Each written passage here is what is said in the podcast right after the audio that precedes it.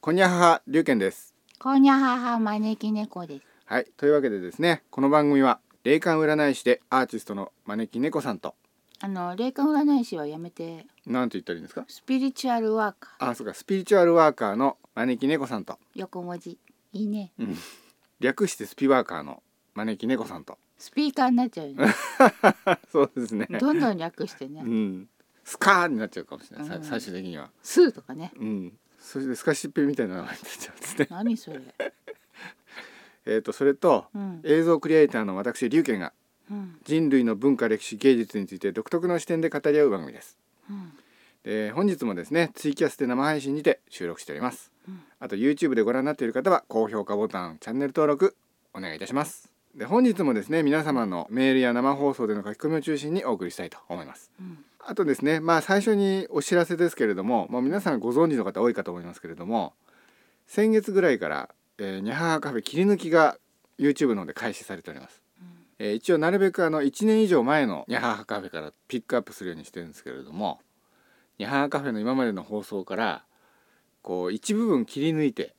うん YouTube で短い、えー音声ファイルとしてアップしておりますんであとオクラ出し、うん。うん、今までの放送にこう収録されていないオクラ出しファイルもですねやっておりますんで、供養のために。まあ、供養っていうかなんて言うんですかね昔ほら今ほど今は結構ほら好きにやっちゃってますけれども昔はね結構気にしてたんですよね30分番組だったから最初うーん。 30分以内に収めなければって言ってね苦心してね涙を飲んでカットした部分とか結構多かったんで、うんまあ、そういうのをですね復活させておりますんでうん。まああの特にあの歴史シリーズが多いんですよ、へえ。うん、歴史シリーズはあのおファイル取ってあったんですねそれ以外は全部捨ててたんですけれども、うん。歴史ファシリーズただねあの三国志編のね「義の巻」だけね元ファイル見つからないからあれだけお蔵出しできなかったんですよねううんん。あと織田信長とかへえ。だけど他は結構ね歴史シリーズは残ってたんでうん。やっておりますはいまああれあれなんですよまああの今までさ収録したファイルが1時間とか2時間とか長かったんでうん。長くてちょっととっつきにくかった長いファイルはあんまり見ないっていう人もいると思うんですよねうんそういう。人が新しくニハハカフェを知るきっかけになるかもしれないっていうのと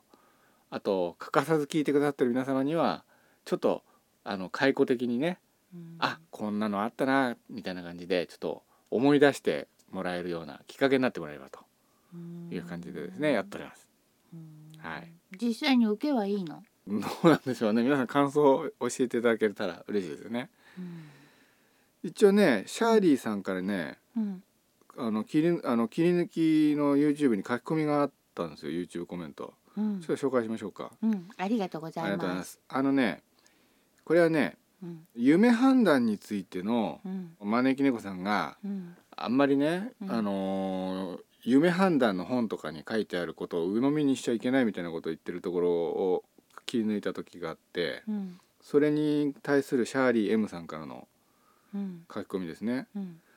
大きな魚に乗って川を下る夢とかをたまに見ます。うん、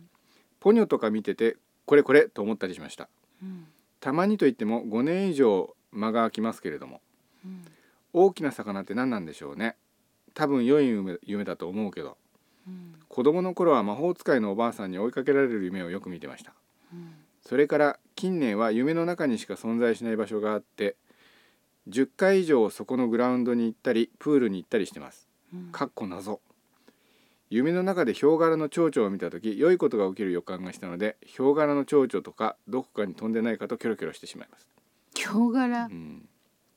なんかあれですか招き猫さんからこうコメントとかないですかいやー、こういうのってね、自分でいい夢だと思うと、うん、いい夢なんだよ。ああなるほどね、うんあそうですそういうこと言ってましたよあの書き込みで、うんあじゃなくてその切り抜きファイルでうん、自分の感情を大事にした方がいいそう、なんかね、うん、あのー夢判断の本とか見たりとかするでしょ。うんそれでいいことだって書いてあっても、うんえー、なんかそんな風じゃなかった気がするっていうのが正解なのよ。うん、そうですよねそうなのそうなの、うん自分の感覚ってね合ってんのよ、うん割と、あれでしょだからナス嫌いの人がナスの目見ても縁起良くないんだとそういうことですよねそれは嫌いによるんじゃないそうなんですか どうどう嫌いかによるんじゃないいや招き猫さんはそう言ってたんですよその、ううんん、だから例えばの話でしょあ例えばなんでうん、だからその時うに、んまずうん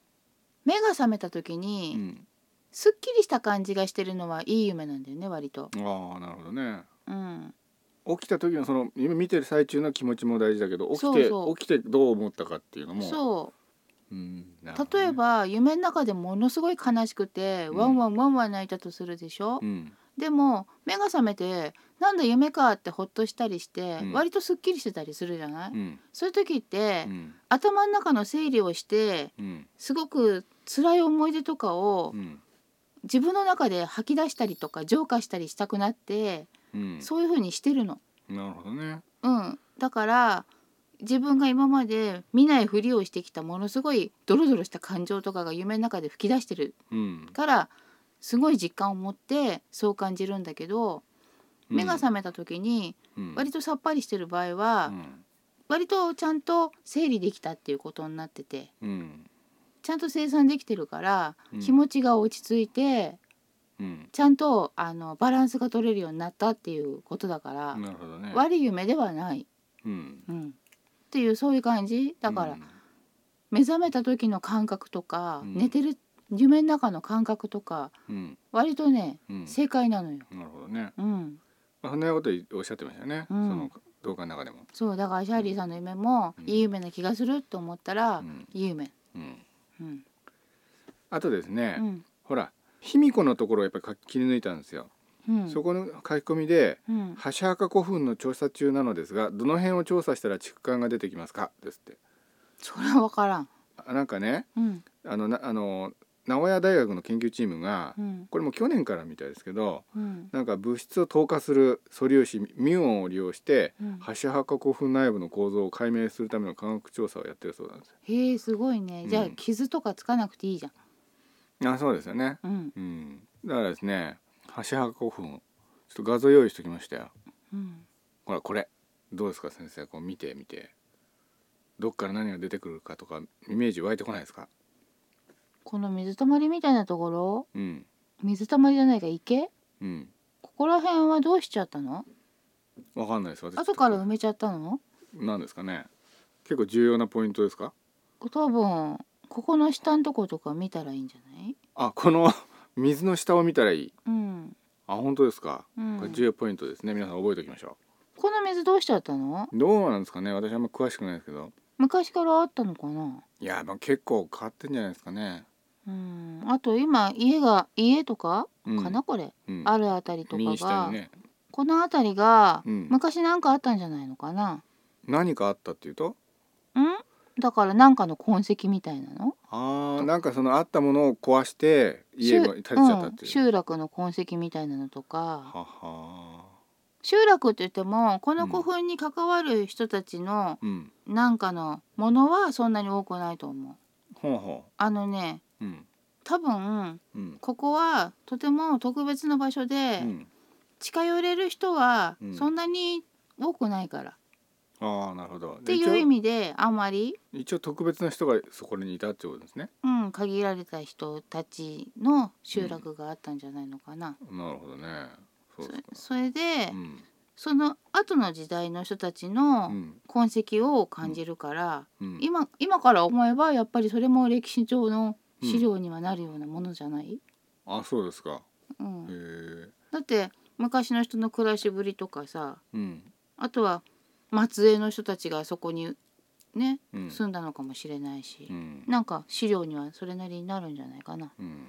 一応ね卑弥呼の墓って言われててあの卑弥呼の墓かどうかっていうのは今争点になってますけどね卑弥呼の墓うーん卑弥呼って言って感じるようななんつうのエネルギーっていうかねなんなんか波動みたいなものうんをこの画像からは感じない。うん他のの画像を見たらわかんないけど。うん卑弥呼の回でもこれあんまりあのちょっとピンとこないみたいなこと言って言ってましたよね。あそううん、そうなのか覚えてない けど。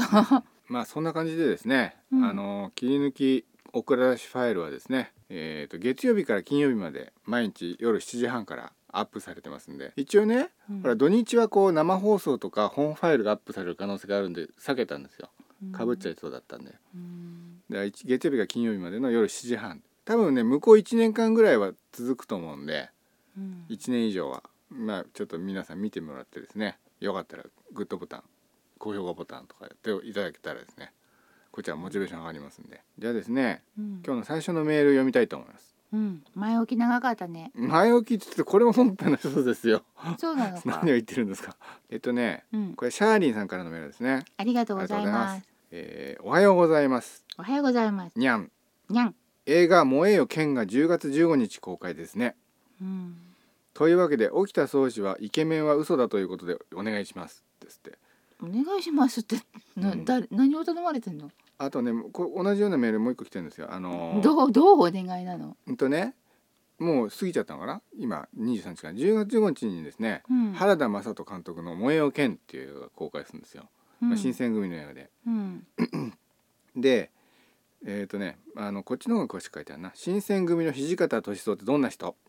事前に人柄などを知識として入れておいて映画見るときにダメ出ししたり深く思い入ったりしながら見見れたらいいなと思ってますうん。自分は映画「銀魂の土方歳三」が一番好き PS 剣心のモデルになった岡田伊蔵人切り蔵も出ますですってあの要するに司馬遼太郎さんのですねうん、同名の原作を映画化したみたいなんですようん、で監督が原田雅人監督なんですねうん、で結構ねあの原田雅人監督って私高校の時からよく見てましたけど、うん結構うまい監督でねうんあのーたださあの前作のあの関ヶ原っていうのが俺ままだ私見てないんですけどめちゃくちゃ評判悪かったんですよねへーだかダサくだから今回もどうせダサくだろうとの声がですね ネットで検索したら上がってるんですよ。あら、まあ。うん、で土方歳三とはうん、どんな人だったのかっていうことなんですね。うん。うん、ちょっと土方歳三の画像貼れるかなあるかなここに土方この歳人は優しい感じの人よね。土方歳三ですか、うんあここにないな土方歳三このこのこの人ですねうん。優しい感じの人ですか、うん、この人は優しい人うで、ん、割と甘いんだよね。甘い人、うん、自分には厳しくて、うん、割と人にはこう寛容な人なんだよね。あーだけど、あの組織ってことになるとうん違ってくるのよ。なるほどなるほど、一人一人にはそういうふううにん甘くいられても。うん組織をまとめるってことになると、うんみんなにそうするわけにいかなかったりとかするでしょ、うん、だから規律みたいなものは割ときちんとあーしないといけないっていう風になるほど、あとブレたりすることがうんみんなをまとめられないことにつながってくるでしょ、うん、だからもう筋をビシッと通さなきゃとか、うんとにかく責任感に突き動かされるような人なるほどね、なのだからうんもしかしたらうん伝わってる話は、うんその組織の中の一人としての役割に徹しているうんこの人土方さん、うん、で個人的に付き合うと全く印象違う人だと思ああなるほどね、う。うんなんかあのーあれですよ結構鬼の副長って言ってねうん恐れられた人ですね、うんあのほらや山並圭介っていうあの仲間がいたんですけどうんあのほら新選組ってうん勝手に脱脱退したりしたらうん処刑なんですよしすごそういいねうルールがあって、怖っうん、それで結局自分のその仲間だったけど、うん勝手に脱退したその山並圭介をうん古い仲間でやるにもかかわらず切腹させたりとか、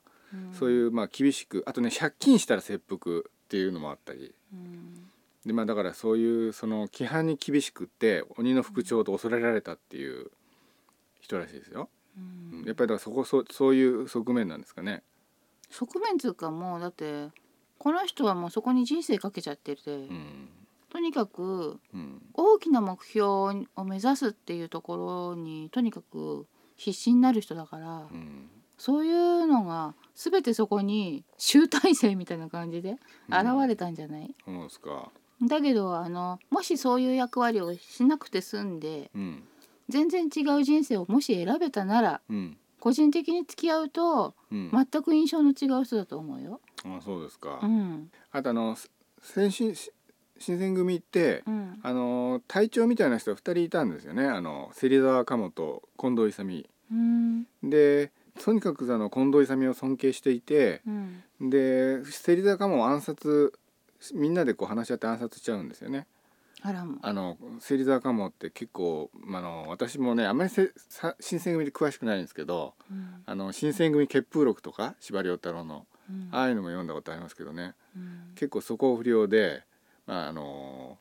あいつがいると規範が乱れるっていうんでみんなで殺したっていうのはありますよね。この芹沢鴨とか近藤勇との関係性みたいなのっていうのは分かりますうん、どういう字がこんな近藤勇はこれですねうんで芹沢鴨はこれですねうん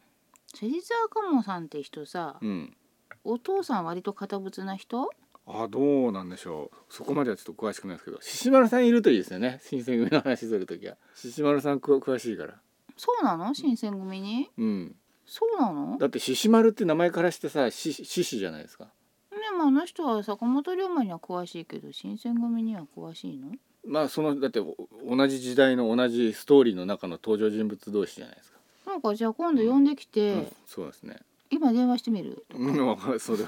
ちょっと教えてみたいなそうテレフォンショッキングみたいにでも何そうそういう感じがするしますうん芹沢かも、なんかうね、ん反動みたいなものを感じるからああ厳しい親に反動で素行不良になっちゃったみたいな素行不良ってのはさちょっと違うんじゃないのかな感覚がなんかずれてる人だと思うあそうですか、そもそもの感覚が、うん、それが周りの人からしてみると素行不良っていう風に映ったんじゃないのかなあそうですか、うん、近藤勇はどうなんおです父さんじゃないのかなおじいちゃんなのかなかなんかとにかく堅物な人がいてうんうんなんか割とビシビシとうんでそういうのが嫌だったのかな一応ね今ユウィキペディアシリーズかも検索しましたけどねうんあれですよこの下村優っていう人がお父さんみたいですよ、うんうん、新刊ですってよやっぱりあー頭硬そうじゃないですか新刊って言うと要はそのこれ神社みたいなところにうんいた人だどうなかのらなんかさあれじゃないですか硬そうじゃないですかうんそれでうんあとそのシャーリーさんのメールでうんそのあでも反動みたいなところはあるんだけどうん融通はあんまり聞かない人だったな、あそうですかうん、あの、うん人のことをうん人の言うことをうん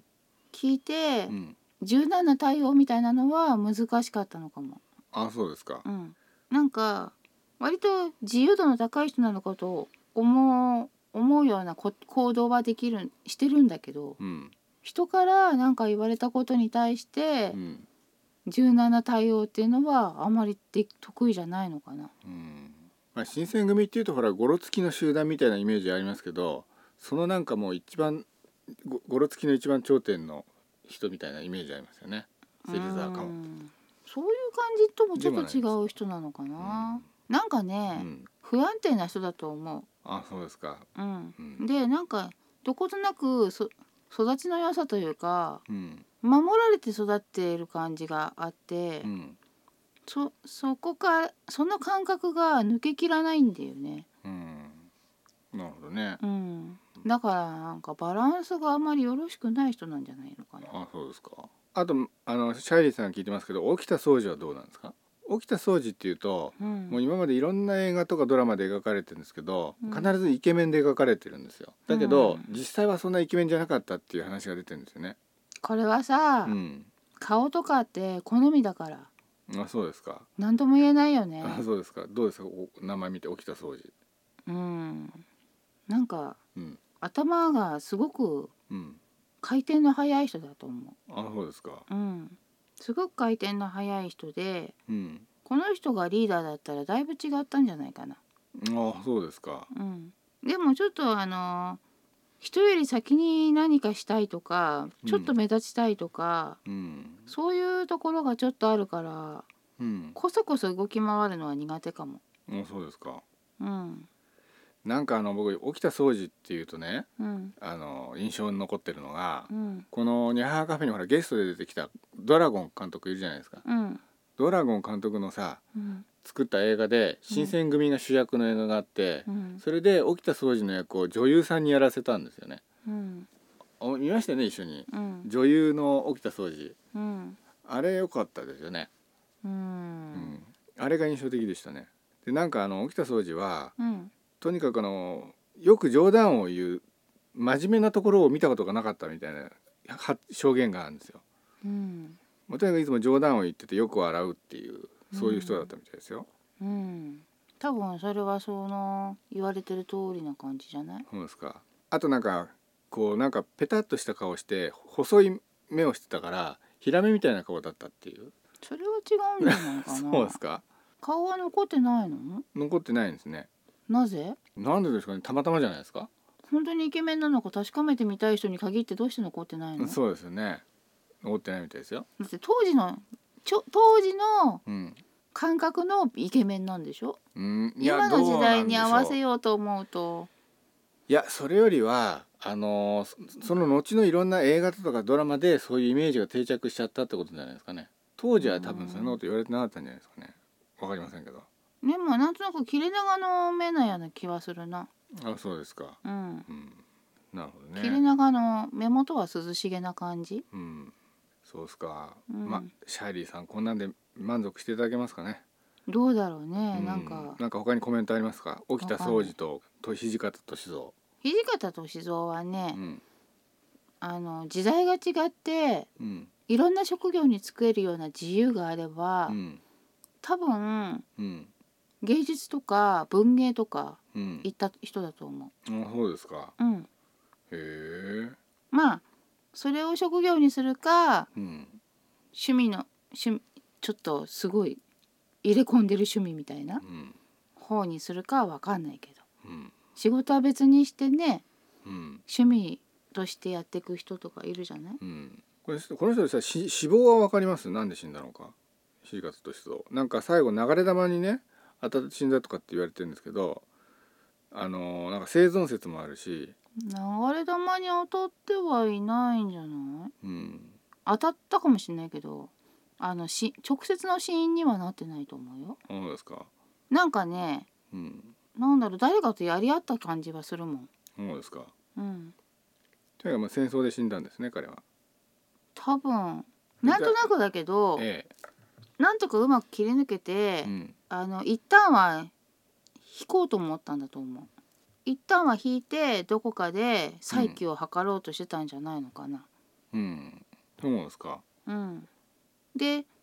そういうふうな行動をうん、取ろうとしたあたりでだ誰かとうん、やり合うことになっちゃったのかな、ああ、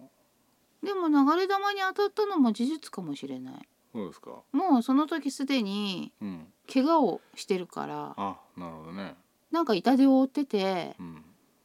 これじゃ戦えないみたいな状況にはなっててうん、でもまだ生きてるじゃんうん、だから一旦引いてうん、治してからうん、再起を図ろうみたいななんか自分の思ってる死に方じゃないこんなのっていう風な感じかな、はあ、なるほどね。うん、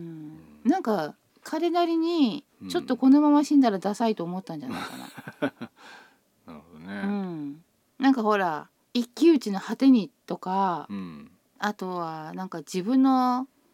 何かを通すためにとかっていうような死に方じゃなかったんだと思うの。うん、で、うんこんな死に方嫌だと思ってうん、一旦引くかっていう風なうん、感じになったんだと思う。なるほどね。その気持ちはとてもなんとなく感じるんだけどうん、その後どうなっちゃったんだろうん、うなんかでも誰かとやりやり合うことになっちゃったっていうシーンもうん、なんとなくこう浮かんでくるからうん、やり合うことになって結局深手も最初に追っちゃってるしうん、そもそも怪我してるしみたいなところでうん、もう開けちゃったのかもしれないしねそうですか。もしかしたらその時はなんとなんとかどっかに退避したけども、うん、体が持ちこたえられなくて亡くなったのかもしれないし、うん、まあでもね、三十五歳の若さでね、うん、惜しいことですよね。だからうん、そんな何年もその後生きてるって感じではないと思うん、う、うん、生きてる説があるんだなんかあるらしいですよ。へーその後ちょっと生存説みたいなのがそんな感じでですね、うんじゃあ次メールいっていきたいと思います、うんこれはにゃ太郎さんからのメールですねありがとうござありがといますうございますこれ7月に来たメールですねわあ、うんお待たせしました。うん。招き猫先生龍賢様こんにゃははこにゃはは。海開き山開きのシーズンですねうん、すといっまくせんに過ぎちゃったけ冬になっど、てしまいましたいかがお過ごしでしょうか、まだ秋だよ。えー昨年は自粛によりいろいろなことが中止となりましたがうん、今年はお祭りや花火大会夏の行事など感染拡大に配慮して中止決定したものや規模を縮小して行われるものなど今年は状況を見ながら検討され動き出しているところもあるようですうん今年は富士山も登山道を改ざんされるようですへえ行かれる方もいらっしゃるのではないでしょうかさてうん世の中には不思議な存在よりメッセージを与えられる方々がいらっしゃいますうんそしてそのメッセージを何らかの形で発信される方々もいますうん未来に起こることをメッセージとして与えられた方の中にうん辰木亮さんという女性漫画家がでいらっしゃった方がいますこれ前に話題に出ましたね、うんその方の見たよ予知夢を漫画にした私が見た未来という本がございますうん今は絶版となりプレミアがついてすごい金額で取引されているようですへえなぜプレミアがつくのかというとそれは書かれている内容がことごとく当たっているからなのですへえさらにすごいのは起こる年月日も当たっているようですへえ今その本が脚光を浴びているようです内容が当たっているのに加えて予知夢の中でまだ起こっていないものに富士山噴火の予知夢がありその可能性がある年月日として2021年8月20日となるのですさてどうなのでしょうもう過ぎちゃいましたけど噴火しませんでしたよね、多分先に知ってても噴火しないと思うって言ってたと思ううん、富士登山のホームページにも噴火警戒レベル予報警戒なるものが発表されたり国も富士山防災マップを作成富士山が噴火したらどうなるかのシミュレーションも想定されたりしています地味な噴火はするんじゃないかな、うん5年ぐらいのうちには富士山は宝永大噴火1707年以来平穏な状態が続いていますがいつ噴火してもおかしくないのだそうですあれちっちゃい噴火はしたよねそうなんですかうん富士山は神聖なお山信仰のお山ですハイキングブームなどで山を汚す人が増えたように思いますうんペットボトルや空き缶ビニール袋などゴミを捨てていく人山登りのストックで山肌を傷めたり木々の根っこを踏みつけていく人たち山にはお祈りするところのところやお宮様がありますがお参りする人がいるにもかかわらずそこで神様にお尻を向けてどっしり座っている人お湯を沸かしてカップラーメンを食べている人なんで神聖なところでこんな振る舞いをしてしまうのかと思ってしまいますうんにゃ太郎はお山に渡拝させていただきますが山の神様自然の神様あらゆる存在に感謝とお祈りのため渡拝させていただきますまた必ず道中ゴミが落ちていたらか拾って帰ります偉い偉いですねうん、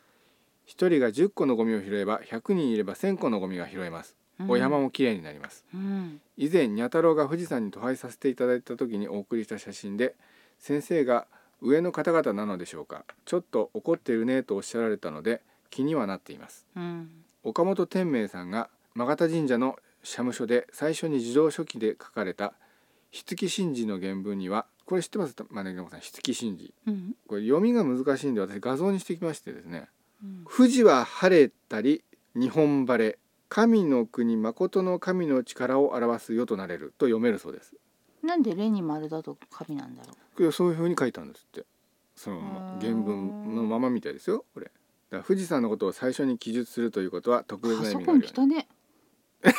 そこはちょっととりあえずスルーしてください。これね、うんだから富士山のことを最初に記述するということは特別な意味があるように思います。うん今年富士山は登山道を改ざんされます。うん昨年は登山道は閉鎖され、人間が入らなかったため自然は汚されず静かな年であったのではないでしょうか。うんこのようなことにも何か意味があるような気がしますう。ん今年もこのパンデミックの状況次第ではまた閉山されることもありえます。うんこれも自然何かしらの力が働いているのでしょ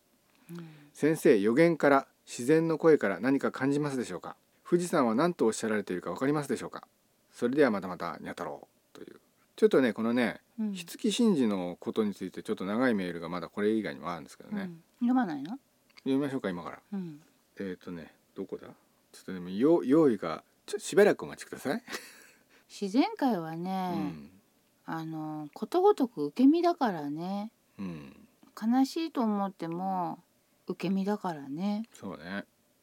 やり返すとかもできないしねそうですよね昔の人たちが神様が怒ったとかうん災害のこと言ってるけどうんあれ自然が怒ってるわけじゃないからね、ああそうなんですかうん、ずっと前にねうん洪水とか起きちゃうって大変だなみたいに思ってた時に、ぼんやり思ってた時にう、んなんか川の気持ちとチャンネルが合っちゃったっぽくてうんななん川のせいなのかなうんなんかうんわーって流れてく感じがするんだけど、うんその時に「うんはああの子たちだごめんね」みたいにほう思ってるのとちょうどチャンネルが合っちゃったみたいで、へえ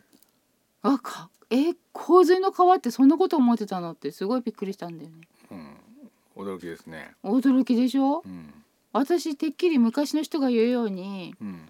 自然界が起こってるんだと思ってたからうんだから自然界が起こってるっつっても、うん自然が起こってるっていうよりも自然の神様みたいななんなんつうのうんそういうなんか大きなものうんが起こってうんこうそういう風にすることもあるのかなみたいにうん思ってたから、まさか川がそんな風に思ってるとかうんいう風にはうん思わなかったのよまず川に感情みたいなものがあるっていう風に思わなかったからうんそのその時はねおうそれでちょっとすごいびっくりしたっていうことがあったのうんまあいろいろなレイヤーがあるのかもしれないですね自然界にも起こってるようなものもあればちょっとししそういうふうに思うところもあったりとかうんだから川ってさ流れてるもんでしょうん山からずーっと流れてって海とかに行き着くじゃん、うんそうですねうん、流れてっちゃうものだから、うんそこにうん何かが宿るとしてもう、んだーっと流れ続けてまた戻って流れてまた戻って流れてってうん循環してますよね循環するじゃないうんだからどうなってんだろうってずっと思ってたのうんだからうんそういう感情とかがあるとかを全く思ってなかったのうんまあでもねほら「千と千尋」の映画なんかにでも川の神様とかが来たりするじゃないですかうん、だけど、なんかそういう風うに、んチャンネルが合っちゃったみたいになった時にそういう風に思ってるみたいなのうを、んんなんなんだろう自分のことのように感じてうんすごいびっくりして以来、うんああそうなんだみたいなうんか川もうん感情みたいな、なんかそういうものがあるんだみたいなうん思った。うんまあ八百万の神様の国ですから川にも神様いるっていうのは自然に思いますよね。思うんだけどどうなってんだろうって思わないまあそのほら水は常に入れ替わってそまうすけ水どは常に流れてって見ますけど海に行くでしょでうん海に行ったやつがさ、うん蒸発して雲になってまた水になって戻ってくるでしょ、うんだけどそのその元いた山の水になって戻ってくるとは限らないじゃんそうですけどねだからそうそのでしょ水に宿ってるんじゃなくてなんかその地域、ね場所どうどうなってるんだろうとかって思うじゃ。うんん、そうですよね。うん、でうんなんとなくこう川のあたりってこうう竜みたいなのがいる感じがする時があったから、うんまあ竜神様あたりが楽しくこうんうそこにいるんだろうみたいな感じには思ってたの。うんでもどうなってんだろうとか思ってて。うんでもその時にこのチャンネルがあったこの気持ちっていうのは一体川の何だったんだろうっていうのがうんいまだに謎なんだけどうん水滴の石なんか一粒だったのかもしれないしうん川底の石とかだったのかもしれないしうんわかんないんだけどうん洪水の時はそんな風に思ってたっぽいっていうのがうん感じられた時があってなるほどね。えあ自然ってなんか受け身だからいろいろこう感じはするもののーうん自分から何かできないって辛いなそれもそれでって思ってたんだよね、だからうんなんか汚されたりとかってどんなに悲しくてもうん自分から何かできないし、うん訴えることも多分できないじゃん、うんですね。うん、だから言い伝えのようにだからって川山が起こって地震起こすとか雪崩起こすとかそんなことも多分しないしうん、そういうもんですかね。多分うん、だからなんかうん、なんなんつうの本当に優しくしなきゃいけないのってうん、私ら動ける動物たちうん、なんだなぁとうん、植物だって動けなくてそこにいるけどうん、だから一生懸命さその環境に合わせて自分をやっていくでしょうん、そうだけどさ鉱物とかになってくるとさうん、植物みたいななんか植物の独特のホルモンみたいななんつうのうん、なんかそういう物質みたいなものってうん、鉱物にはないじゃんうん、だからまた全然事情が違ってくるのかなとか思ってうん、やっぱり動けるものがうん、動けない者たちに優しくしないことには、とってもとっても かわいそうなことになっちゃうんだなってうん思ったうんなんかだからね昔の人が言うさっきも言ったけどうん山の神様が怒って雪崩を起こすだのうん自然を大事にしなかったり何かあったから怒って日照りが続くとかうん雷がバンバン鳴っちゃうとか、うんそういうんじゃないのかもしれないなってう。んどうなんですかねね、昔の人たちはさ分からないものを分かるにしたかったからいろいろ想像してこういうことなんじゃないかってうん結論に至ったつもりになっていろんな伝承ができて言い伝えになってるけうど、ん実際のところはちょっと違うこともあんのかなみたいな、うんそうかもしれないですうねん、思った。まあとりあえずですねうんニャ太郎さんのメールを読みたいと思いますこれうん6月に来たメールなんでさっきのメールよりもちょっと前に来たメールですねうん、招き猫先生龍賢様こんにゃははこんにゃははありがとうございます。いつも楽しい放送ありがとうございます。ほんわかなお話と招き猫先生と龍賢様のゆったりとした空間で心地よく癒されております。梅雨も入り、ジメジメの季節、先生龍賢様いかがお過ごしでしょうか。 なんかどんどん遡ってますね。私ねへえ。割と梅雨は強かったのよ。はなんだけど、うん最近ねあ。うん。雨の日に頭が重くなるようになっちゃってあ、そうですか。ここ数年へえ。なんだろうね年のせいなのか何な。なんですかね。まあ昔は雨の日好きだったのよなんか、窓の外に雨が降ってるみたいなのってうんすごく好きだったの、うん。うん。私の理想なんだけどうん。喫茶店でうん美味しいコーヒーを飲みながら、うん窓の外の雨を見るっていうのがなんかうん。理想的だったのようん。晴れも晴れで好きだけどうん。だけどなんかここ数年雨の日はなんとなく頭が重くなってきちゃってうん。そういう気分にあまりならなくなってきちゃってうん。そうですか。そううん。ちょっと残念うん。でそうですねも割と梅雨はねうん。私ほらドライな女じゃんうん。そうなんですか。そうなのよだからなんかカサカサあまりしなくてうん。いいなっていうのとかあるわけよ、ああ、あ元がカサカサしてるから。 そうそうだからちょっと湿気が帯びてうん。あまりいろんなの塗いろんなの元から塗ったくらないけど、うん。。なんかちょっとしっとりしてていいなみたいうなん感じとかあったり、うんあ。とは気温がそんな高くないっていうのもありがたいしう、ん。だから梅雨は割とねうん。私にとってはそんなに嫌な季節じゃなかったんだけどうね。ん。えー、じゃあ続きを見ます。うん、この季節を彩る紫陽花も綺麗に色とりどりあちこちで咲いておりますね。池上本門寺の紫陽花も綺麗ですね。鮮行やったの？行ったのい行かれたのかもしれないですね。う、うんん。いろんな花が咲き誇り、梅雨の時期でも世界を明るくしてくれているようです。梅雨じゃないの？なんで？梅なんて雨言いました？私梅雨梅雨って言いましたお。梅雨になってるじ ゃん。あそうですか。梅雨じゃないのめ？んつゆが好きすぎてるんですよきっと見に行かれましたでしょうか、行ってないです。うん、先生紫陽花のおまじないというのものあものもあるそうですへえ。行われたことありますかない。ですってでなんかリンク貼ってくれたんですけど見たらうんなんか3つあるらしくて、うん6がつく日にうん。紫陽花を逆さに吊るして金運をアップさせるそういうのあるらしなんで逆さに？いわかんないですけどねあとうん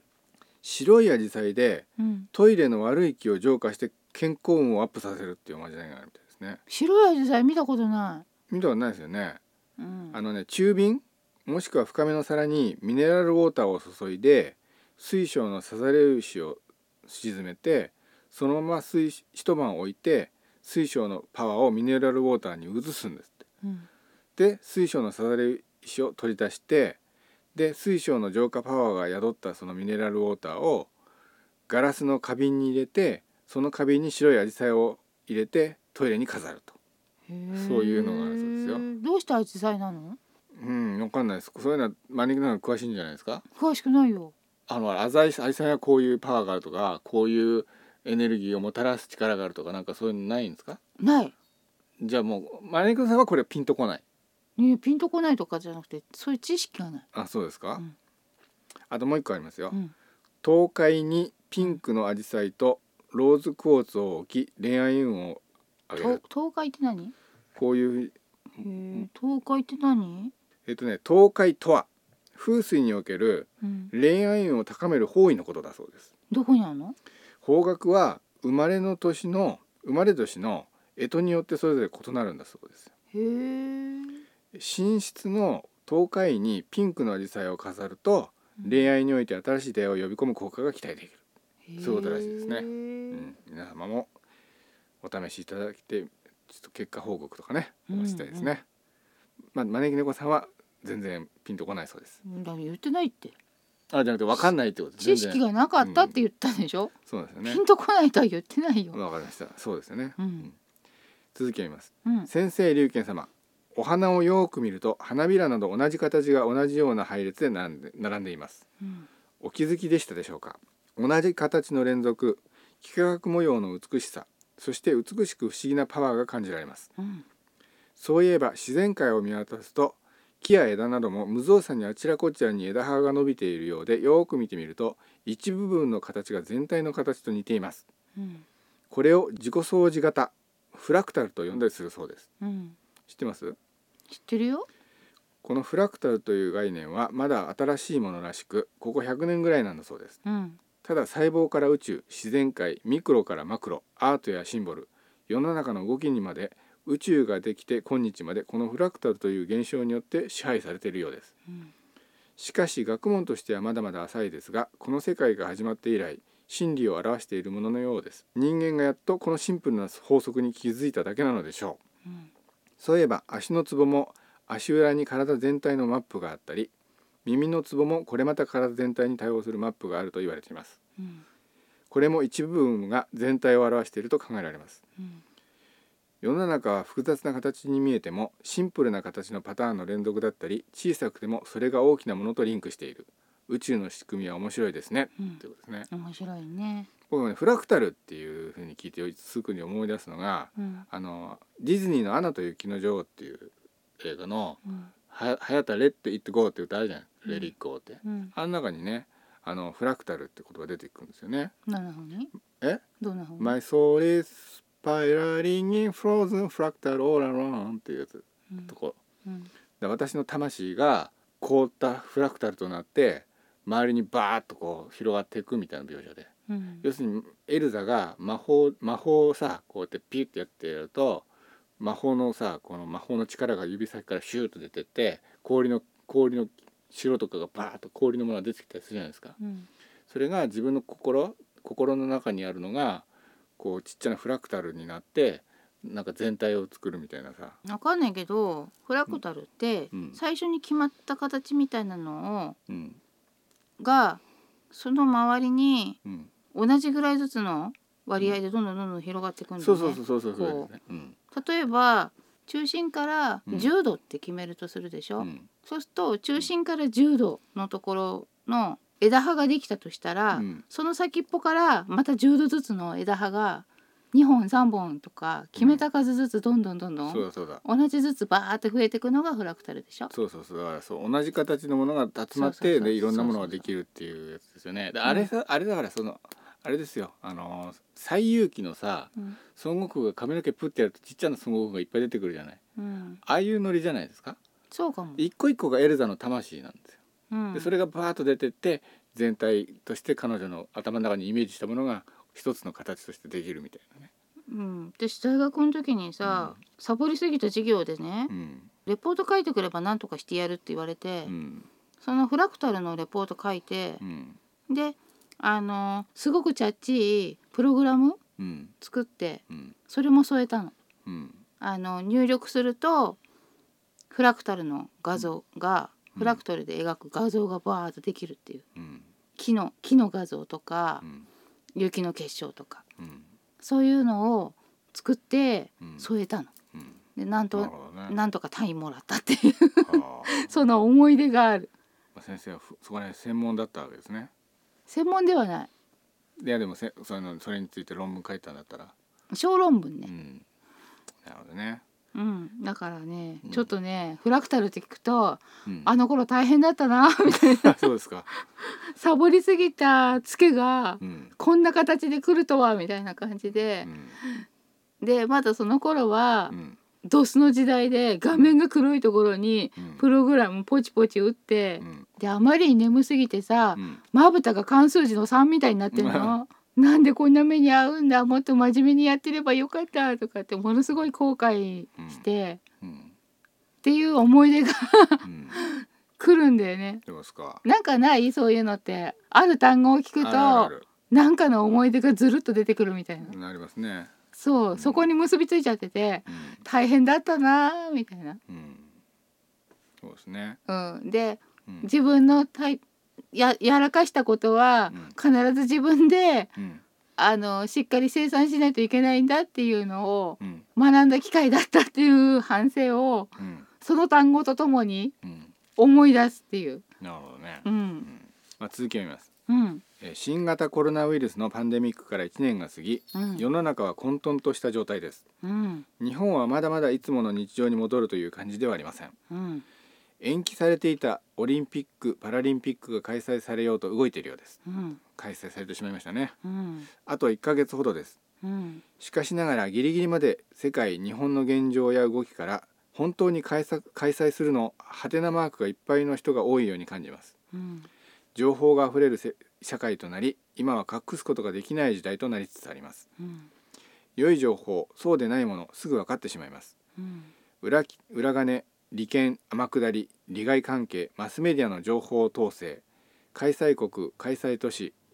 組織委員会の方々の都合の良い発言ばかりが聞こえ都合の悪いことは隠してしまうか雲隠れしてしまいますしかし頭のいい国民にはもうバレバレですうん、今動きたいのは利権が絡んだ美味しい蜜に群がりたい人たちなのではないでしょうかうん、オリンピックは人間が考えたものの中でも大変有意義なものであると思いますうん、スポーツを通して世界中の人たちが性別年齢人種や価値観を超えてつながることができる素晴らしいものだと考えていますうん、思います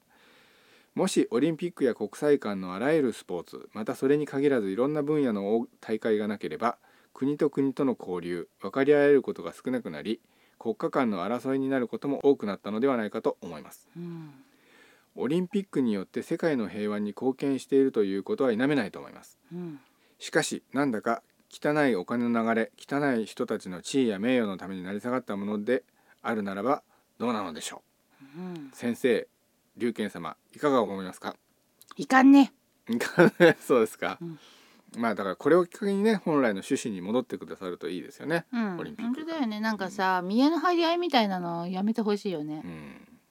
本当ですよ、えー続きを見ますうん、今年は本当にオリンピック開催されると思いますかしちゃいましたねうん、またこんな状況の中オリンピックは開催した方が良いと思いますかなんとなく日本国民は今回の大会で盛り上がる雰囲気は感じられないような気がするのは気のせいでしょうか地域によっては経済活動に長期的な歯止めがかかり民のフラストレーションは爆発寸前ですあまりにも国や都の無為無策やご都合主義責任のなすり合い忖度何々ファースト国民のために働くなど口先だけの政治屋さんあまりにも国民を愚弄オリンピックをやるならやるやらないということより感情論で世論は動いているように思いますうん、世界はワクチンの接種が鍵で鍵のようで接種が多いところは少しずついつもの日常日常に戻っているところもあるようですしかしながら変異したウイルスにより感染者が増加してロックダウンの国もあるようですワクチンを1回また2回打ったとしてもウイルスは感染します感染も拡大している状況もありますまた世の中にはいろいろな事情がありワクチンを打たない人もいます同調圧力やワクチンハラスメントのというものも考えなければなりませんまたワクチンパスポートなるものもできているようですワクチンを打つ意味が問われるように思います日本でもワクチン接種が始まりました日本ではワクチンコロナワクチンも含め全ての種類のワクチンが任意接種とされていますもし副作用や後遺症が生じても打つのは決めたのは本人だからと自己責任となりますワクチンに関しては安全性や発生に関しても陰謀論がささやかれたり不可解な点もあります副作用や主体への影響の情報も少しずつ報道されてきましたしかし何かの規制があるのか大々的な報道は少ないようです国はワクチンによる保証も謳っていますが因果関係がわからない限り保証されませんすべてが自己責任ですまだまだ知見データ3年5年と時間が経つとどうなるのか生殖に関してはどうなのか人体のへの影響が今後どうなるのかまだまだわからないことだらけです mRNA ワクチンに関しては初めての人類への投与となり今後の人類への実験台と言えるでしょういくら大臣が「デマですよ安心安全ですよ」と言われても信じられますでしょうか権威あるドクターが安全ですよと言ったところで製薬メーカーと癒着多大な献金をもらっている人の話を信用できますでしょうか先人の知恵努力により医療の技術も進歩して寿命も伸び人類は恩恵を受けて受け取ってきましたさてこのワクチンは今後ノーベル賞ものとなるような人類に恩恵をもたらすものとなるのかまたは人類を脅かす存在となってしまうのかどうなることでしょうどうですか先生、うん多分、うんインフルエンザワクチンみたいに、うん、うまく予想しないと、うんまた外れっていうことになりかねないよね。まあそうですよね、うんうん私はねワクチン2回打ったんですようんで僕ほらあのワクチンってほら打つと明らかにもう重症化だとか感染リスクだとか死亡リスクも下がるでしょうんだけど怖いのはさあの結局今、ま、名太郎さんのメールにあったみたいにこれがほら5年後10年後未来どういう影響を与えるのかが分かんないじゃないうん、ひょだからさ20年後にゾンビになるかもしれないわけですよ大丈夫だよ。だからい今だけ考えるんだったらさ打った方がメリットの方が高いけれども将来考えると分かんないでしょもうこれはもうね招き猫さんに聞くしかないと思って招き猫さんに聞いたんですよワクチン受けた方がいいかなって言ったら打ったらいいんじゃないって言うからそれで打ったんですよねこういうさ危険察知能力だけは招き猫さんバッチリあるでしょ、大丈夫あうのー、ん人事だと思ってるから。 違うでしょそれちゃんと招き猫さんはなんか大変なことなんだったら察知してくれると思ってんですよ私はうん、だけどん別に教える教えない関係ないじゃん。 そういうことじゃないですよ人事だからさ。違うでしょそれは。あ 私自分さえ良けりゃいいから。いやいやもうこれは感覚的にいいんじゃないって言った時にもうそれ働いてるんですよもう言った時点で。ええきっとそうかな。そういうもんですよ。大丈夫だよだってさ、うん死んでも死にきらなさそうじゃ。うんん、で招き猫さんは打ってないですよね。うん。あ見てのないもうずっと一日中ほとんど家にいますからねもう打つ意味ないですよね。意味ないっていうかほとあんどの私インフルエンザのワクチンとかでもうん具合悪くなるしね、うんそのリスクとうんほとんど在宅勤務でうん外に出なくてう、んもう引きこもり状態みたいな生活してるかか、ら龍が持ち込まなければ、うん私はうつらないから、うん、それは私だけ打っちゃいいわけですよね。考えてみたらさコロナにかかってしまうっていう危険性よりも、うんひょっとして何かアレルギーみたいなの出たりしないかとかそういう方が心配になっちゃっうんてだ、からまあ私だけ打つっていうのは非常に効率的な形ですよねこのこの過程では。だってあうの、ん子供の頃にさうん卵アレルギーとかあったから、うんそれでインフルエンザじゃあ打たない方がいいねって何回か言われて、うん何回かは見送って打たなかったこともあるしう、ん打っても大丈夫って言われる年と、うんじゃあ見送った方がいいねっていう年とあっうて、ん何なのそれとか思いながら、うんでも打つと必ず具合が悪くなってて。うん学校休むほど具合が悪くななってたの。うんでうんその後はあの集団接種じゃなくなった時があったじゃないうんもそうなんですかう、うん、希望者だけみたいになってたんだよね。まあそうですかうん、あれかなうん小義務教育の時に集団接種が義務義務つうか受けることになってるだけだったのかな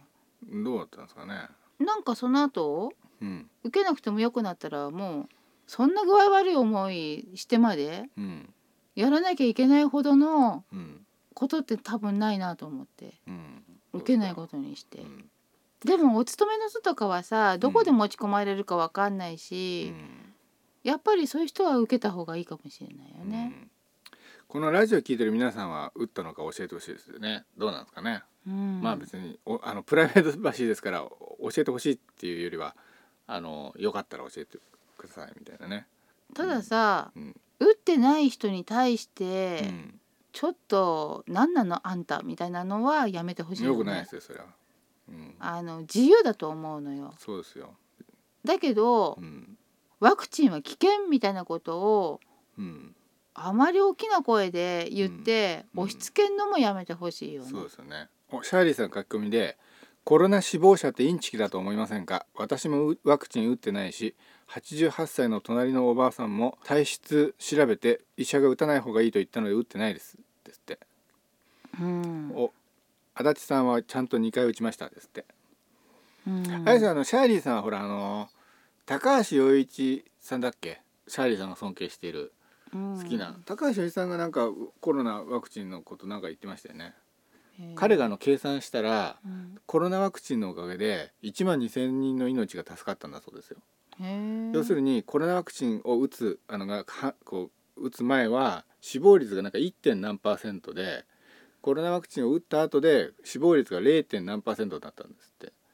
で感染者の数にその 0. 点何パーセントその下がった数をかけたら1万2,000って出たんですって。だから1万2,000人の命がもしワクチンがなかったら1万2,000円が死んでたところだったっていうのが計算で出るんだ。あとさやめてほしいのがさ、ワクチンを打てば好き放題していいっていう誤解、それ打ってもなんとかお同じように気をつけなきゃダメですからね。あと、うんワクチン打ったらかからないっていうのもやめてほしいよね まあそうですよ。かかる可能性があるんですよ。ワクチンを打ったらうん。発症しにくくなったりとか、うん重症化しにくくなったりとかはするけどうも、んかかっちゃう時はかかっちゃうわけだから、うん。そうですよ。あの自分はそのウイルスの運び屋になってるかもしれないっていうのは変わらないそうそうからワクチン打ってるから打つさないはうん。間違いっていうことうをんもうちょっと言ってほしいよね。そうですね。そこんとこ勘違いしてる人いるじゃん。うん。でまるでワクチン打てばもう何しても大丈夫みたいに勘違いしてる人たち結構いると思うのよ。うん。ワクチン打ったのにかかったぞってなんかさうん言ってる人いるけどうんワクチン打ってもかかるからさうん。そうでかすねかかるけどもひどくならなかったりうん。無症状のままで済んだりうん。っていうだけのことでうん。自分はもしかしたらワクチン打ってるから何ともないけどもうん。。ウイルスの運び屋になってるかもしれないっていううんだから打ったからおばあちゃんに会いに行けるは違うんだよっていううん。まあね。おばあちゃんも打ってないとうん。もしかしたうらん。その打った方はうん。ウイルス持っててもう口の中とかうんいっぱいウイルスいて唾飛ばすと、うんウイルスも一緒に飛んでいくような状態かもしれなくても、うん。その人は発症しないで済んでいる。うん。で抵抗力の弱いおばあちゃんはもしかしたらそのそれによってうつっちゃうかもしれないうん。そういうところをもうちょっと細かく分かりやすく、うん。なんつうの説明をうん。してほしいよね。そうですね。勘違いしてる人多いよねう。ん。あきさんがファイザーを2回接種しましたですって。おお。私はモデルナを2回打ちましたよあとシャーリーさんが高橋陽一先生は交通事故とどっちが危険かを計算したらしいですですってどっちどっちだったんですかうんうーもうワクチンの話してたらもう注そうです射をか想像してしまった注射大嫌いじゃあ続きを見ますうんでいよいよこれがさっき言った話の続きですね、うん先生筆記神事というものはご存知でしょうか知らないそうです 元大本教の信者であり新天研究家で画家でもあった岡本天明さんが1944年から約16年にわたって雨の筆句の神より啓示を受けうん自動筆記により書き写した神事ですうん自動書記といえば大本教の出口直さんに牛虎の根人国の床たちの神が降りてこられてメッセージを伝えているとされていますですって、この指摘神事は人間の生活に関すること世界の動き神の世界これから起こる予言などいろいろなことが書かれていますうんへえ読み方も一つでなく何通りかあるそうです例えばこのようなメッセージがあります「ひふみの仕組みが過ぎたら御い図の仕組みぞ」と申してあったが世の元の仕組みは御い図の仕組みから弥勒の仕組みとなるのぞ弥勒の仕組みとは弥勒の仕組みのことぞ獣と神民とはっきり分かったらそれぞれの本性を出すのぞ今度は万行松代のことぞ気の毒できるから選択大切と申しておるあるのぞ今度お役決まったらそのままいつまでいつまでも続くのだから親民よくこの筆読みておいてくれよですってこれねうん567でこれ弥勒菩薩の弥勒って意味になってたりとかしてまあ洒落があったりするんですよねこういうのをなんでこれで魅力なんだろうねうんだってさこれ語呂合わせでコロナじゃんそうですよねコロナですよ ねコロナ日本がいいですよねこれねん魅力だったらさ369とかさそうですよね36とかさそうですよ魅ね力じゃない五六七だったらコロナだよコロナだからさこコロナの読み方なのかもしれなくないですかコロいや違ナうでしょえ違うんですかわかんないけどよ予言だそうですよこれへなー何を予言してるんですかねこれ じゃあやっぱコロナなんですかねまあこういうのがいっぱいあるんですよねうーんなんかあだってほらん洗濯代大切ってそうだ選択大使大切ココロナだから選択コロ大ナ切っていうふうにあるのかなねえ、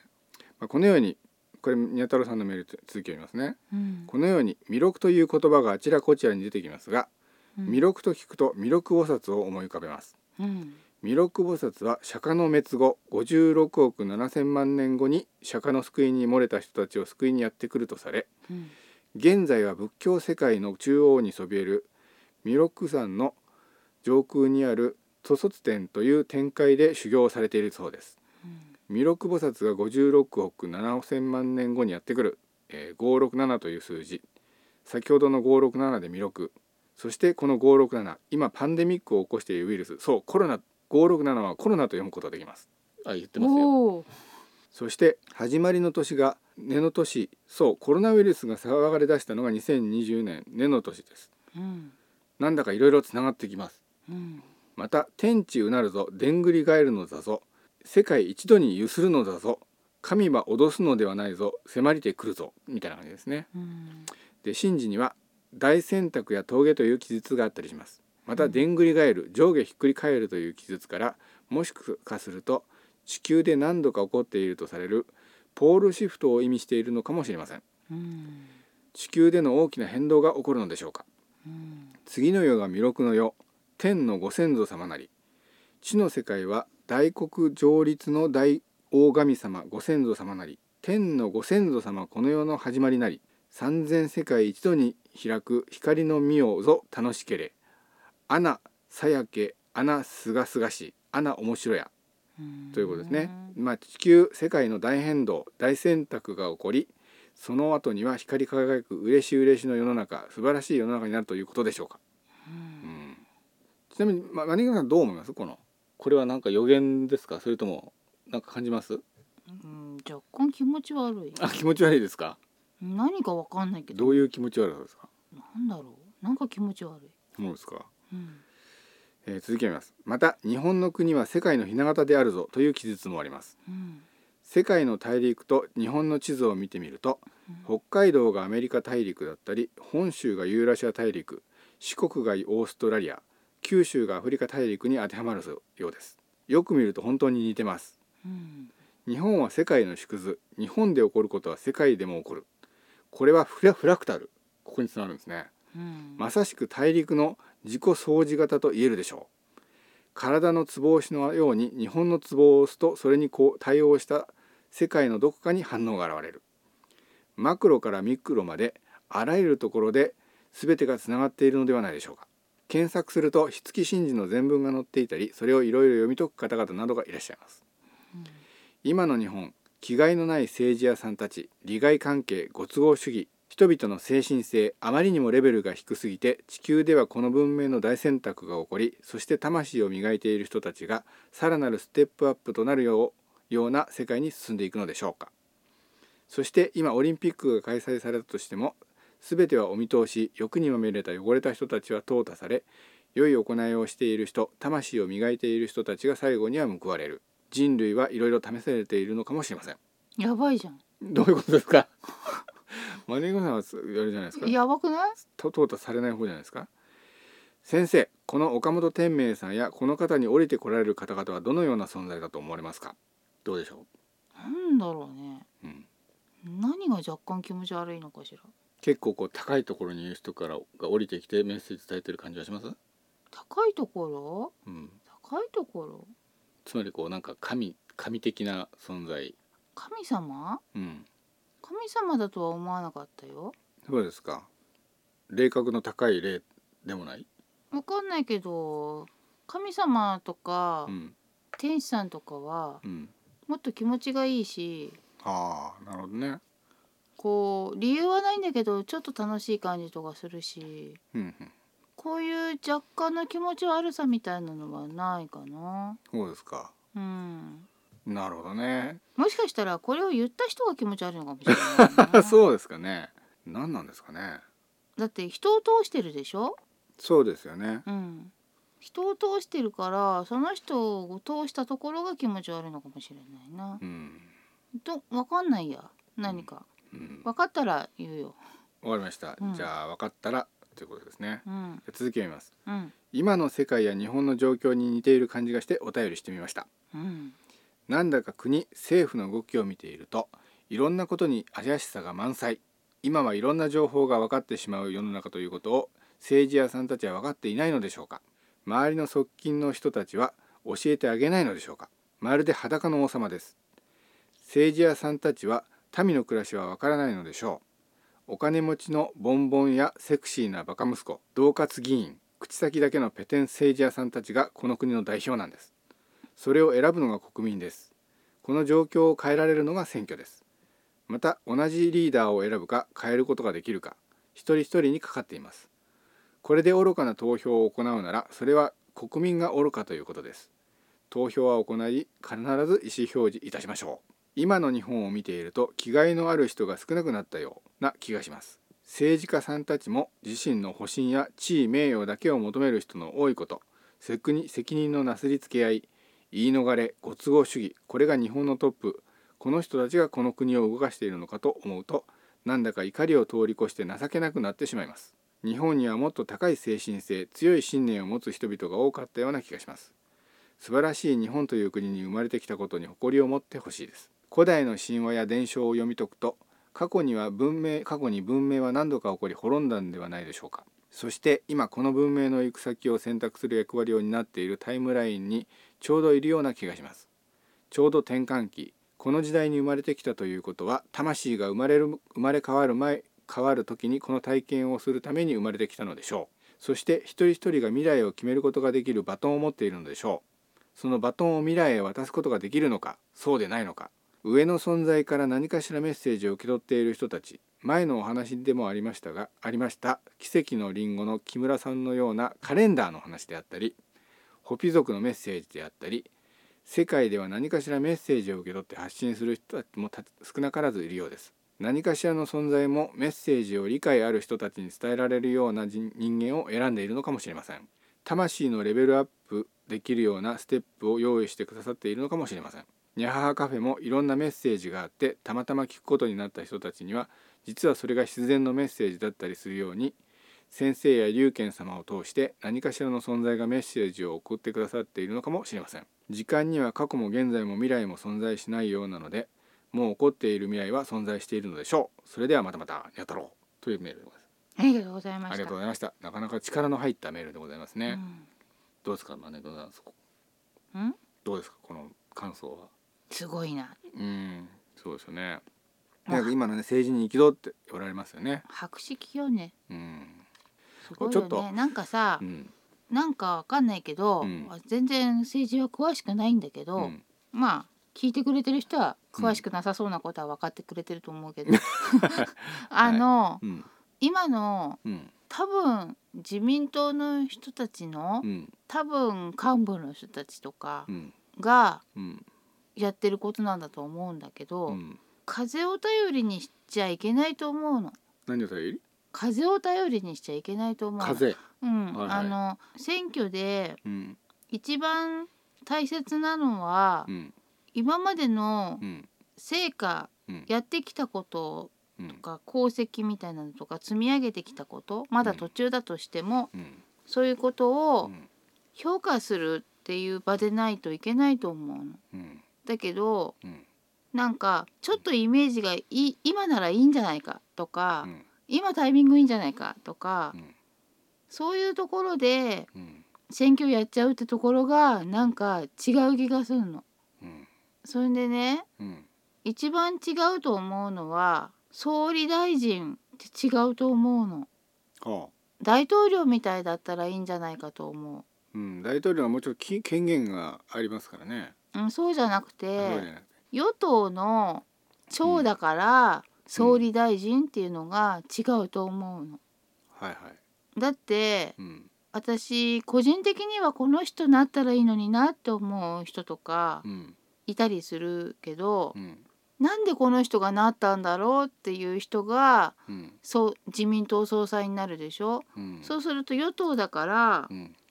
ほぼ自動的うにんなっちゃうじゃん、うんそうですよね総理大臣うんそこら辺なんか違うと思うんだよねうん国民投票で選ぶといいですよねだからす大統領うん大統領みたいにねであのよく知らないけど、うんアメリカのあの選挙人みたいなうんあるでしょ、はいはいあれなんかちょっと違うかなって思うのまあね日本の場合はあれは採用しなくていいかなと思うの本当に直接選挙にしちゃうそう本当の意味での直接選挙国民総選挙みたいな感じで選んだらいいと思うのよ。でそういうさその直接選挙にしちゃうと結構その大統領が例えば2人候補がいて結構票が割れたりすると国民が分断するっていう可能性が出てくるんですけどそういうのはどうそれなの、はうん日本人の気質っていうのがもともとあるでしょ、うん、日本の季節はどうなんですか例えばアメリカなんかだと大統領で負けた方があの勝った方の大統領に選挙結果が決まった直後にね私は何々大統領を応援しますと決まった以上はその人を私は応援しますって言ってあの国民がもう分断しないようにあのすごくそこら辺はデリケートになってる慣習があるじゃない。うん、負けを認めるそうその負けを認めて敗北宣言みたいなそのうすそうそるうんでしょししてであのその投票結果をもうなんか前向きに認めて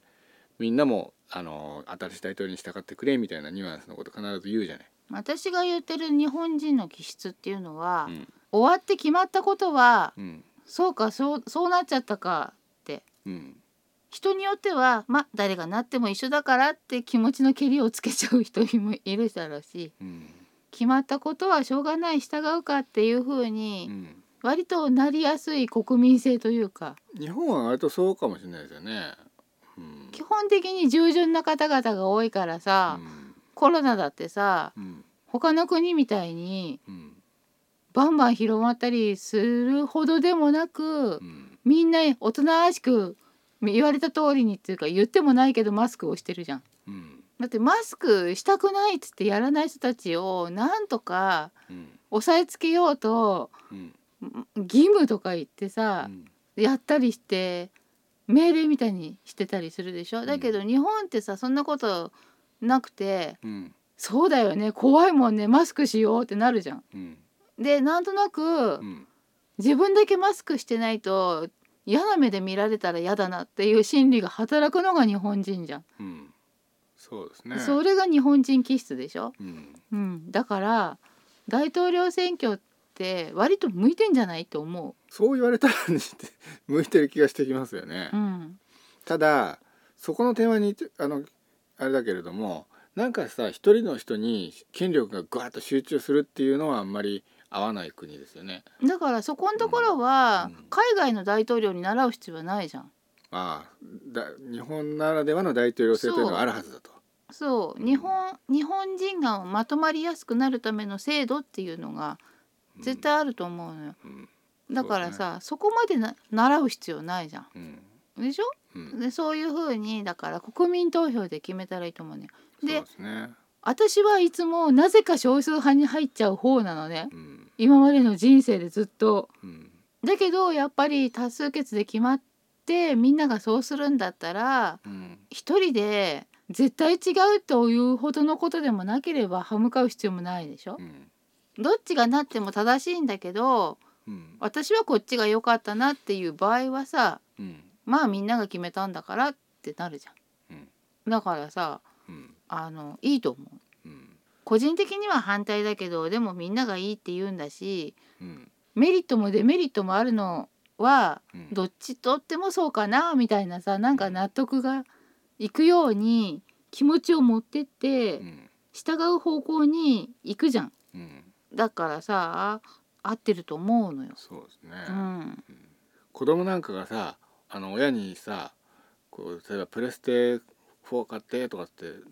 言うじゃんうん、そういう時もさもうみんな持ってんだよっていうのがねあれですよね定番ですよねもうみんな持ってるから人になんかさ説得する時もさ「これみんなやってるじゃんそういうのに弱いんですよ日本人って。 でもみ私んな行やっってるたことないのよあそうなんですか。そあの人もやってんだよみんなやってんだよみたいなね。 うだって私みんなが持っててうん欲しいと思ったのって自転車ぐらいだよあそうかみんな持ってなかったらそれ使えないですけどね。私が欲しいとか思うものってうん割とみんな持ってないのうんそうですよね。そうなのよなんか私いつもねうん今までの人生私いつも少数派だったのまあでも日本はそういうとこあるからさ政治だってさほらほらこのぐらいの人たちがこの人を支持したんだよ投票したんだよみたいなねそれでね意外とねもう片方の方もまあそういうんだったらってなっちゃうかもしれないですよね、ううんん、ちょっと書き込みが溜まってますから読みますか、うん足立さんこの後ですが人類は毎年ワクチンを打ち続けかつ先生がおっしゃったようにコロナと向き合っていかなければならない運命なのでしょうかとのことですが、私が思うのにね、うん現状がそうだからうんウィズコロナっていう姿勢うでんやっていくけどうも、ん医療関係の人とか、うん薬剤関係の人とかうんはうんやっぱり打倒コロナでうんゼロコロナを目指してほしいと思うの、うんそうねまあ目指すとこはそこな目の、指すのはねだからそんな人たちもみんなうん政治家の人たちもみんなう、んウィズコロナっていうのでうん止まらないでほしいうんとどまらないでほしいの、でも現状はウィズコロナで行くしかないじゃんうんそうですねそうだから現状に合わせるからウィズコロナだけどこのままずっとそうと思わないでうん研究をどんどん進めてほしいと思うのようんだから政治家の人たちもうんウィズコロナでやっていきましょうってそこにとどまるこ姿勢を見せちゃってるじゃんもうなんかうんだけど撲滅するっていうのを目ずあくまでも目指してってほしいねうんそうは言ったってそこまでの道のり遠いからしばらくはウィズコロナだねっていうんならうんいいのにゼロにはきっとならんだろうってうんなんかもう諦めの空気が漂ってるでしょうんだけどさ今までうんワクチンとか普及させてさうん予防接種することで怖い病気が怖くなくなるとかうんあるしうん薬も発展させればうんいろんな側面からうんやっていけばうん怖い病気じゃなくなるものって結構あると思うのよ。うんだそこを目指してほしいしうんそこにお金投入してほしいのよ。そうですよねうんその日が来るまでは皆さん仕方ないからウィズコロナで行きましょうねならいいけどうんと思わないそうですねもうその日なんか来ないからみたいな空気を漂わせながら言わないでその言葉って思う、だって製薬会社の人とかさうんもっと効く薬もっと効く薬って多分研究いろいろやってくれてると思ううん現場のお医者さんとかうはん違うかもしれないけど、あの基礎医学をやってるような人たちは、何としてでもこのウイルスをやっつけてやるっていう風に研究してる人結構いると思そうですよねう、うん、そういう人たちにもっとお金出してって思ううんそうですよそうすればうんもしかしたらうん天然痘とかみたうくんなくなるかもしそうですねれない、うん、あとシャーリーさん書き込みで感染させないわけじゃないよって猫先生と同じ意見で同じこと知り合いに言ったら差別されるから言わない方がいいと言われま 言われて差別主義者に言葉を遮られてしまいました PS 注射針よりも通っている鍼灸院の針の方が怖いへえ1.5ミリの5寸針をお尻にぐさっと刺してますですってひーねえそれ刺すとさ何効くの、お尻なんてどういうツボがあるんですかねななんだろうね、な何に効かそうと思ってやってんのうん、でなんで差別発言なんですか感染させないわけじゃないと別に事実じゃないですかねうん。もう感染と言葉にピみんなピリピリしてんじゃないの？おかしいですねあとシャーリーさんの書き込みで「良い時代は来ないと思う」「神様が課題を出す場所にいて課題がなくなると思うのは違う気がする」「猫先生は悟りを開いているので課題は感じてないと思うけど」質問「猫先生は何に執着してますか私は打倒9匹狐」ですって執着してるものはジャンクフードかな。 そうですよねまあでもあれですよあの良い時代はやっぱり来てほしいですよねう。うんんそういえばこの間ね、うんメッセージもらったのかな。ほななんだろう自分の中から出てきたのかな。うんなんかふわっと出てきたのがう、うね、んこの世に生まれてくるのは、うん修行しに来る人もいるかもしれないんだけど、うん旅を楽しむため、あ俺もそう思いますなんかうんあのだから旅なんだからうんドラマチックなこともあってほしいわけよ。うんそうですねうん、でも平坦で静かな旅がいいっていう場合もあるうんそうですね、だから人生がいろいろなんだなみうたいんな、、僕はそっちはですね課題よりはなんかこう人生を楽しむために生まれてきたみたいな考え方好きですね、うん、だからた楽しむただ楽しいだけではさうん、ドラマにならないじゃんそうですねだってさ、まあね映画見てて事件起こってほしくないあのあれですよあのスポーツジム行ったらさ結構こうグーって苦しい顔しながらさこうやってやったりするじゃないですかダンベル上げたりうん、あのノリですよね、でうん魂は肉体を持ってないから、うんそれがどんだけ苦しいかの予想が甘いんだと思うんだよね。うん、あかんちゃんが「こんばんはお久しぶりです」お配久し信ぶりです。配信今から拝聴しますので今夜のテーマは分かりませんが楽しませていただきますねです そいやもうねそろそろ切り上げるかという。そろそろ2時間になりますからどうなんでしょうか うんとりあえずあのにゃ太郎さんの熱いメールを読んだ後で、えーコロナだとか人類の課題だとかそういうものについて話してましたようね、ん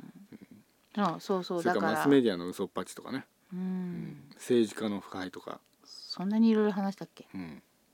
私はうんうんって聞いてただけだったけどそういえばマスメディィアうっんていうかその真実の話でね、うん最近僕があの凝ってるのがうん凝ってるっていうかよくインターネットで見てるのがね林千勝さんのね講義よく見てるんですよ。な何この人ね近代歴史研究家の人でねののりかつとかじゃなくてちかつって千読む勝っていうんのだ林千勝さんですへよーこの人この人のねあの講義面白いですよ本とか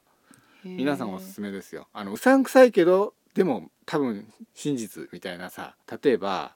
太平洋戦争はああいうどうしてああいう戦争になったのかっていうのは実は全部日本が誘導させられてああいうふうになってたんだとかめ誰に誘導させられてえっとね政府に共産主義者とあとアメリカのロックフェラー財団のスパイが政府に巧みに入り込んでて最初は100%勝てる戦争だったのをどんどんどんどんあっちああいう方にだって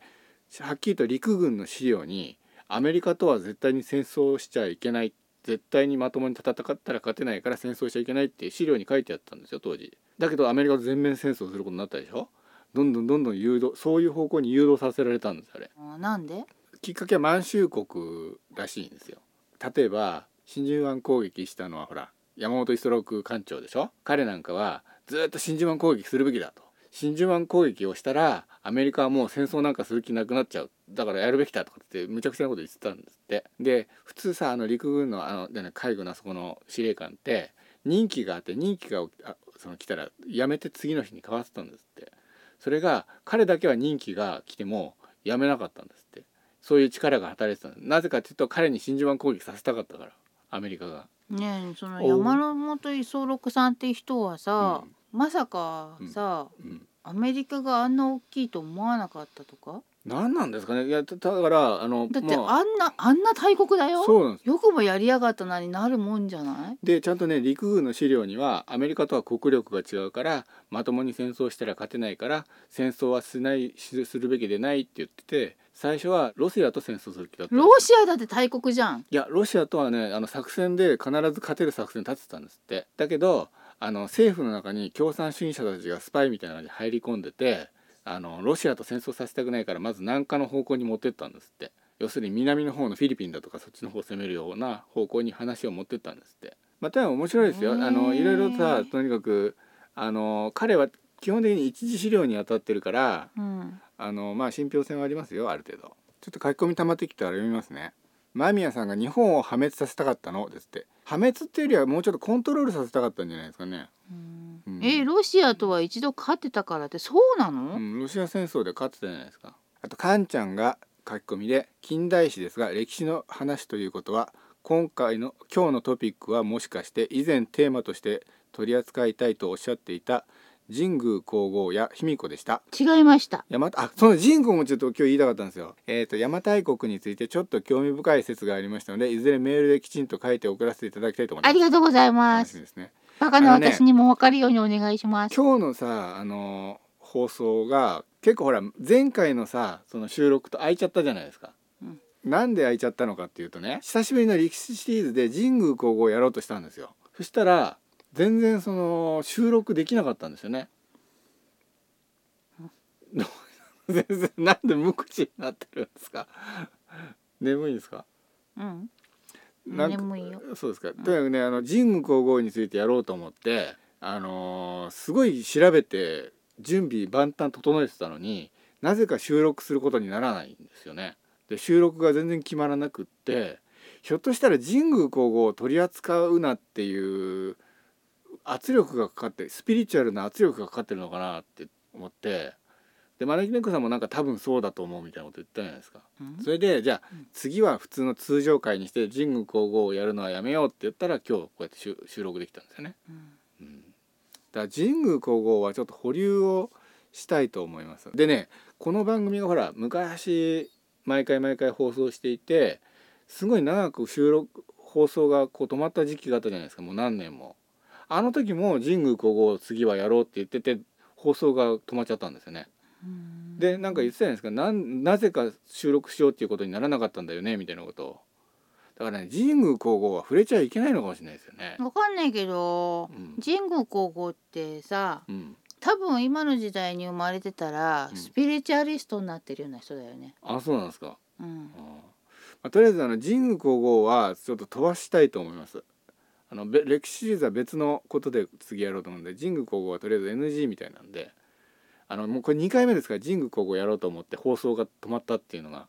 はい。で次あの足立さん、えーと「山本五十六はニューヨーク駐在員だった戦争は反対しててでもやるならパールハーバーを攻めて東南アジアをある程度制圧してからアメリカと講和すべきと発言していたと聞いています」ってへうえ。んまあそこら辺ちょっとさあの林千勝さんちょっとここからずれた感じのこと言ってますからちょっと見てみるといいかもしれないですよ。あのね特にあれが分かりやすかったあの林千勝さんがなんだっけなチャンネル「大東亜戦争の真実」だったっけっていうシリーズで1回15分とか20分ぐらいのやつをねなんか30回ぐらいに分けてあの YouTube あるんであれ見るてみるとちょっと面白いですよ。うんあと間宮さん、えー戦時中の日本は資本主義制だったの」ですって。うん、まあそうですよね。うんあとカンちゃん、そうなの？うん、そうですよ。自由経済でしたよ。まあでへもー帝国主義っぽいっぽくもあったし、まあいろいろ。まあでも基本的には明治維新以降はさ、民主主義、資本主義ですよね。へえ。あんまりへえとか言ってると私がバカだいやいやそんなことない諸バレですなよ。感じ。そうでこそ。あとカンちゃんが当時の仮想敵国はソ連でしたから、作戦は綿密に立てていたはずです。実際は想定していなかった自由主義陣営のアメリカと戦う羽目になってしまいましたが、そうなんですよね。うん。えー、かんちゃん、えー、邪馬台国卑弥呼神宮皇后龍賢さんはやっぱり準備されていたのですねですってそうなんですね準備していたんですけど神宮皇后はとにかくダメなんですよねかんちゃん戦時下は国家社会主義になってましたですってそうなんですよまあ社会主義ですよね要は間宮さんじゃあ戦時中は共産主義制なのかどっちなんだいやいやだから社会主義っていうのはつまり帝国主義ですよ要するにこ大きな政府国が要するに国民をいろいろ統制しているっていう意味の社会主義なんだけどもあれですよだから共産主義と社会主義っていうのは同じではないでしょだって。 わからんもうなんか疲れた。そんなすいませんま招き猫さんがグロッキーな状態なんですけどでよくさ うん。民主主義は資本主義社会主義は共産主義みたいなさ扱いあるけれども別物じゃないの？別物ですよ、まあ、つまりどういうことかっていうと社会主義っていうのはもうこ国がすごい力を持ってもう何でもかんでも社会を統制する管理社会みたいなのが社会主義ですよね。うんで共産主義っていうのは国民の富は全部国のものっていうことなんだ国がもう全部もう例えば土地も全部国が持っていて等しくそれを国民に分配するっていうのは共産主義だから要するにそう共産主義だと国の国家の力が強くなるから社会主義と仲良しっていうか共産主義っていうのは大体社会主義と共通するわけ。だけじどゃあさ、経だけどちょっと待って経済は自由だけれども国がもう帝国主義を敷いていて国がもうこ国民にすごい強制してるっていうような状態だったのが戦時中の日本だから日本は自由経済で資本主義だけど社会主義でもあったんですよ社会主義的でもあったんですよ。じゃあさ、共産主義っていうのはさうん、うん江戸時代みたいな。江戸時代ですか江戸江時戸代いや時代日とか本もはっと前みたいな感じ？共産主義っていうのはあのマルクスが最初にその考え出したあれですからその前の時代にはないんですよだってそれを共産主義って名付けただけでしょまあそうですねあの元からあったその体制をうんこれを共産主義と呼ぼうって名付けただけでしょ、まあ確かにそそうですのね前からあったからむ昔からのユートピア思想っていうのがあって国民全部平等で、まあ、全部同じで全部等しく幸せでっていうのをユートピア思想って言っててそれをあのガチガチに国家体制として確立したのがいわゆるそのマルクスとかエンゲルスとかレレーニンとかさそこら辺でそれで共産主義って名前つけたんですよ。あじゃあ共産主義っていうのはうん階級もないんだ、ないないないないんだけどもでもそれを実現たらしめるために国国家が力を持たないとそれができないからそしたら国家という優越した その力の強い人たちが国民を虐げるみたいなことになっちゃったんですよ。だからそれはうん、だから、将軍様がいてうん、いや他の人たちみたいなあれが共産主義に近いの、違いますあの中世の日本は自治を認めてたんですよ何々藩何々藩ってそれぞれ大名がいてうんその人たちの自治はとりあえず認めてたんですよ。だからさ、うん段階踏んでなってるけど、うん藩の中は、うんその共産主義みたいな感じそんなことないですよ階級もあったしそああれはな共産主義って封建社会封建社会っていうんですようーん各地域のに王様がいてその王様を中央の政府が治めていて50-50の関係みたいな感じになってるんですよ、うんうんじゃあ共産主義っていうのはうん、階級はないんだ、階級はないみんな同じあと宗教も否定なんで宗教否定なのなんかこう嫌いなんですよ共産主義者は宗教嫌いなんですよ個性みたいなものがもうロシアと正教はかなかったの共産主義は宗教一切否定じゃないですかなかったのわかんないそれちょっと誰か知知ってる人いないですじゃか、あね、今のロシアは何なの今の今はだからもう民主主義になったから今はロシアは民主主義なのそうそうそうただちょっと帝国主義っぽいあのは肌色はしてますよねなんか、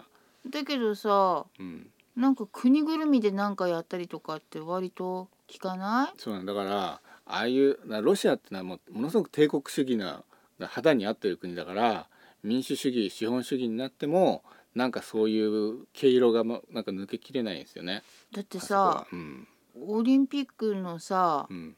出らんなくなっちゃった時あったじゃんそうですっけ。国ぐるみでドーピングしてたんでしょああはいはいはい。そうそのあたりは民主主義じゃなくなだから言ってるじゃないですかだから民主主義になっても帝国主義そういうのが肌に合ってるんですよロシアは。だってい、へえあの中国だとね中国だってずっと共産主義だったけど資本主義になったじゃない資本主義になってももうほとんど変わってないじゃない。え中国共産党ってあるじゃんうん、あれ共産だはから一応自由経済ではあるんだけど共産党という党が一党独裁している独裁国家なんですよあそこは。で例えばた日本逆の例を取ると分かりやすいんですよ。日本ってあるでしょうん、日本は中国の真似して中央集権制度を置いたのいつ、大化の改新とかのそのうん中央集権制度っていうのはうん、もう国の土地は全部自分のもの、まあ、皇帝のもの皇帝が国の全部の所有者なの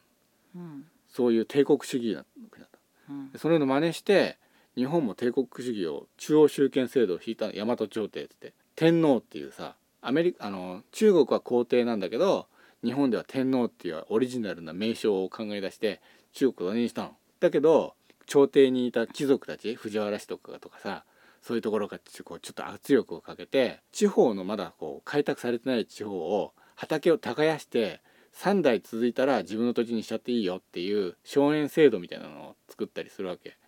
そうやってどんどんどんどんそうやってやってって結局もうなあなあになっちゃって結局あの守護自党みたいな感じで地方のこういう豪族みたいなのが生まれてきて結局中国の真似するけど肌色としては日本は封建社会の方が肌に合ってるから中央集権制度という建前だけど実際にはそうならなかったじゃないこれ逆のパターンなんですよ。で中国はああいう帝国主義みたいなのが合ってるから資本主義にしても結局やっぱりそういうもう国は全部俺たちのもので全部俺に従えっていうような方が肌に合ってるからああいうところっていうのはやっぱそうなっちゃうわけですよ。だからロシアもそうなんですよ。ロシアも民主主義だけどほとんどソ連の頃のようなああいうもう強制持ってるっていうでやっぱりその土地がね日本はさ狭い島国でしょだけど中国とかロシアってすごい広いじゃない土地が。あと昔のローマ帝国もそうなんだけれども広い土地を治めてる政府っていうのはなるべくさこう各民族の個性だとかあの宗教だとかそういうのない方が収めやすいんですよ。うちはちょっとそれ都合悪いですよ私たちの民族はそれちょっとやってないですよみたいなのだと収めにくいでしょだからもう宗教もなし民族もなし全部同じもう貨幣も統一習慣も統一ってよいっそ洋服もワンチャン全部統一みたいなことやった方がそうやりやすいでしょだからロシアだとか中国だとかローマ帝国みたいな要するにこう広い土地を治める政府っていうのは帝国主義みたいなあの思考が育ちやすくてそういうのが肌に合うわけよ。で日本は狭い島国だからそれで結局その昔ながらの自然の神様に祈るのがおお王様の役割みたいなとこあるじゃない。だから中国のちょっと真似して俺たちもああいうのやろうよっつってやってもなんかいつの間にかそうじゃなくなっちゃうんですよ。で片やロシアだとか中国はよっしゃ俺もううちらも自由な自由経済取り入れようなんつってやっても結局はもう帝国主義帝国主義になってっちゃうやっぱり。うんそれがだから体質に合ってるんですよやっぱりそういうのがだから名前よ名前がは自由経済だけどね中国なんかはやっぱり中共産党による一党独裁でもう独裁政治でもう何でもかんでも全部コントロールしてみたいななっちゃってるじゃないだからやっぱりそれはそのなんだろうあの名称は例えばあの朝鮮だってさなんとか共和国とかってさ共和国ってついてますよね共和国ってみんなで話し合ってあの決めるっていう議会政治のことを言うんですよ共和国ってあれ全然そうなってないじゃないどこが朝鮮朝鮮ってどこ北朝鮮そう北朝鮮人民共和国みたいな感じでさ共和国って入ってるのに北朝鮮ってそんな名前なのあれフフルネームはそういう共和国っつったらさ例えばフランス革命の時なんかでも共和制の方にシフトしたじゃないフランス革命で王様もう王様倒してみんなで話し合って決める政治にしようって共和国になったじゃないですかだからあの名称と実際の国家体制っていうのは必ずしも一致しないんですようーんカンちゃん共産主義は階級社会を否定していますから簡単に言えば金持ち廃止天皇制廃止を謳ってますだから日本では受け入れられなかったんですってうー言ってんそうなんだうん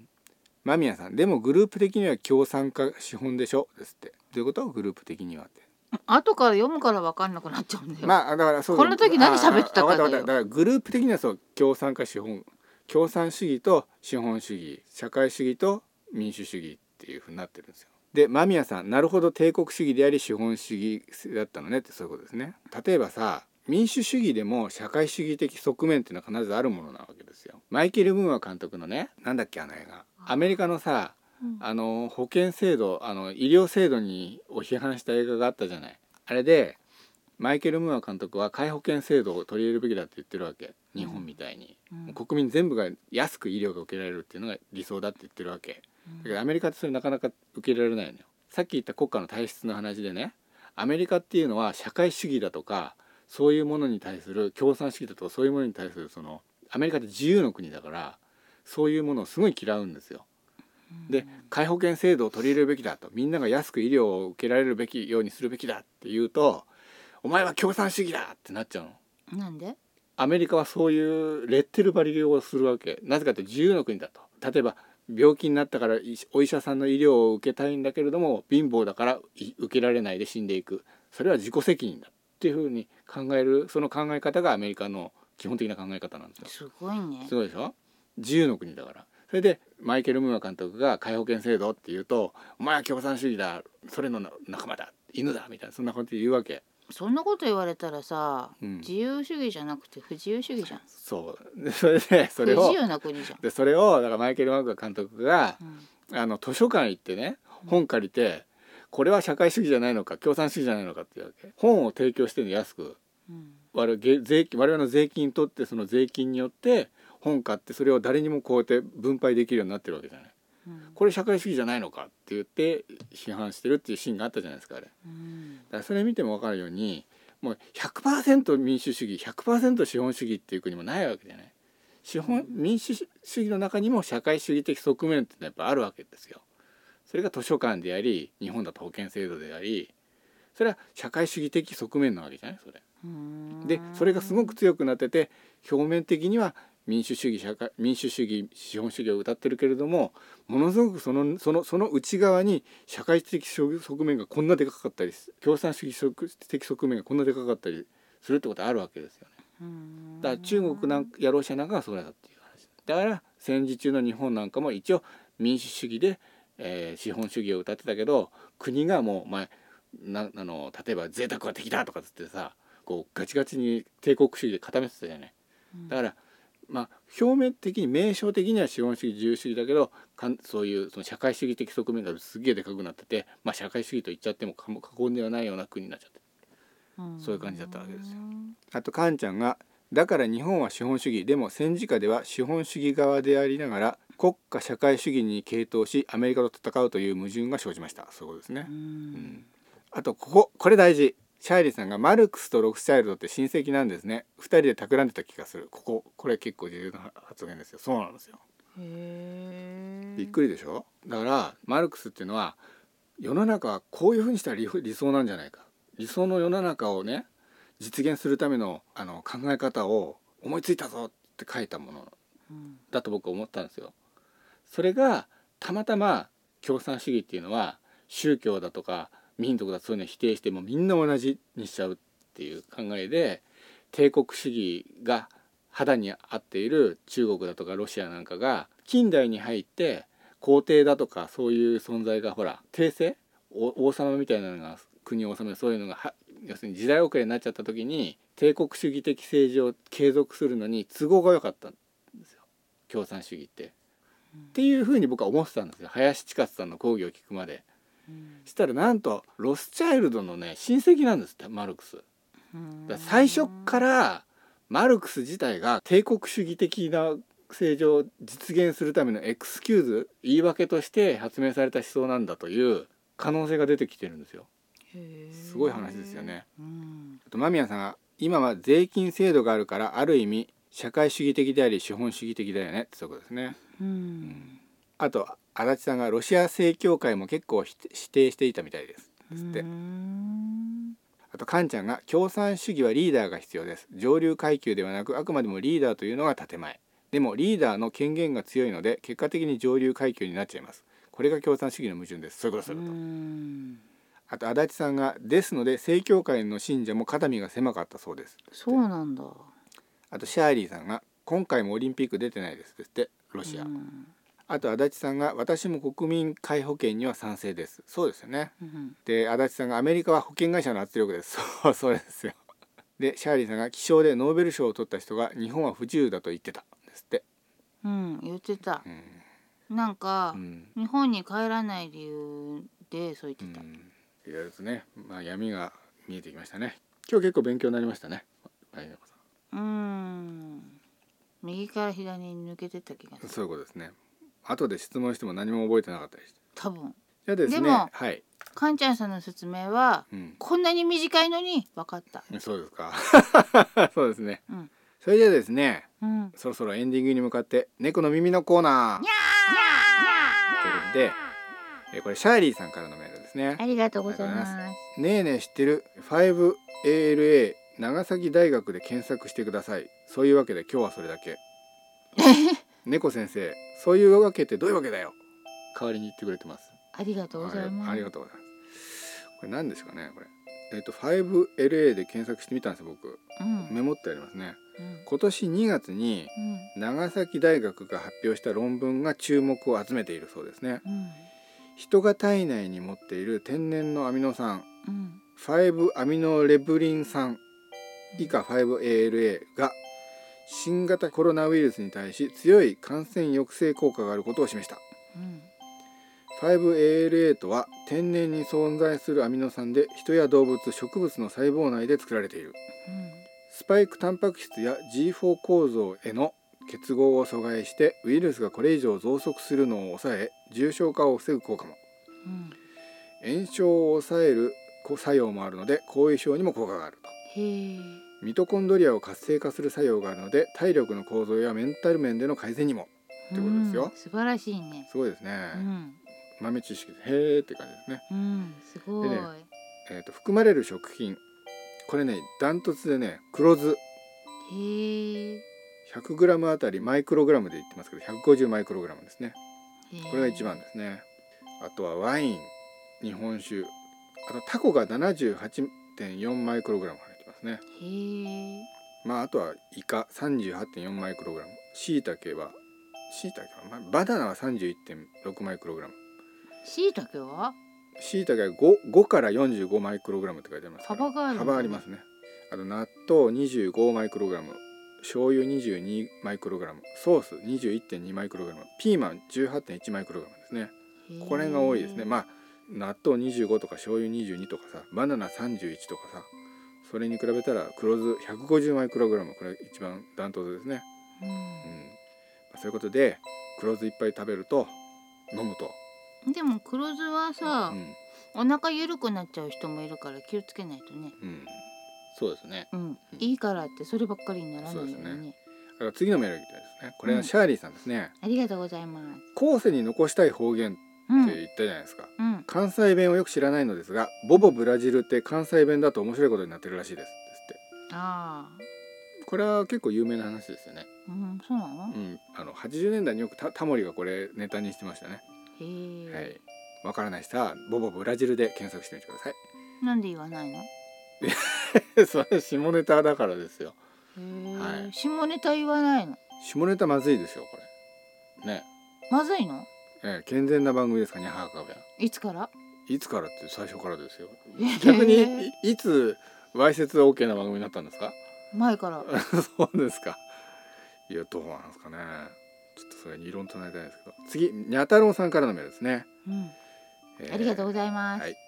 え招き猫先生龍家のこにゃはこんにゃはは。いつも楽しいほどありがとうございますありがとうございますいよいよ日本列島も梅雨に入り紫陽花の綺麗な季節となりましたねなったなったいかがお過ごしでしょうか過ぎちゃったけどいよいよ田植えのシーズンうん佐の神様も山から里に降りてこられたでしょうかうんカエルさんの鳴き声も聞こえ出しましたねうん先生龍賢様のお近くではカエルさんいらっしゃいますでしょうか今年は見なかったねうんそうですか毎年さうんあのー、ヒキガエルがたまに道路で見かけるよね夜ほうそうですか今年は外に行かなかったせいか見なかった、ここでねえねえ知ってるカエルさんはほとんどはオスが鳴くそうですようん、うん知ってましたえー知らなかったです喉や頬にある鳴脳という柔らかい皮膚の袋を大きく膨らませて音を鳴らすようですうん求愛だったり他のオスに縄張りを示す時などに鳴くそうですうんまたメスと思ってオスに抱きついてしまう勘違いオスガエルさんもいるようですうんその時は僕はメスじゃないよと求愛ではない鳴き声で勘違いオスガエルさんに知らせるそうです美男子のカエルさんもいるのでしょうかどうなんでしょううんいるんじゃないのやっぱりカエル界のうん、またメスのカエルさんも鳴く種があるそうで私は今卵を体の中に持っていないよということをオスに泣いて知らせることによってオスからの無駄な求愛行動を回避していると考えられているそうです。それいいねうん、 鳴く理由はまだまだ解明できていないものもあるようです。生物はだいたいオスが派手な装飾だったり泣いたりしますよね。うん求愛だったり縄張りを知らせたりオスのの宿命なのでしょうか人間の社会では女性が美を表現して男性はたくましさを表現することが多いように感じます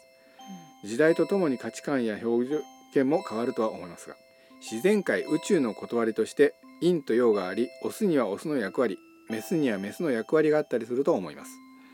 オスメスがなく種を維持する生き物もいるのでオスメスがあるということは何かしら意味があると思っています昨今 LGBT が話題に上り主義主張権利と言われています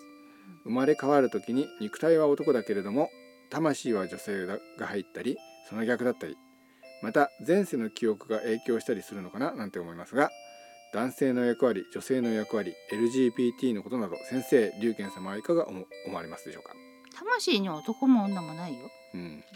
そうですよね、うんあれですよ昔性別についてっていう放送やりましたよね覚えてないやりましたよ、けど、うん、猫はね、だいたいメスの方がねうん、今私子供作れちゃうわよみたいなお知らせするんだよねあそうですかそうそれで、オスはねいつでも準備 OK なのよおうオスはいつでも準備 OK なんだけど、うんメスは排卵のリズムがあるでしょうんで来たわよってメスの方がうん教えて、おうそんでオスが「んじゃば」っつって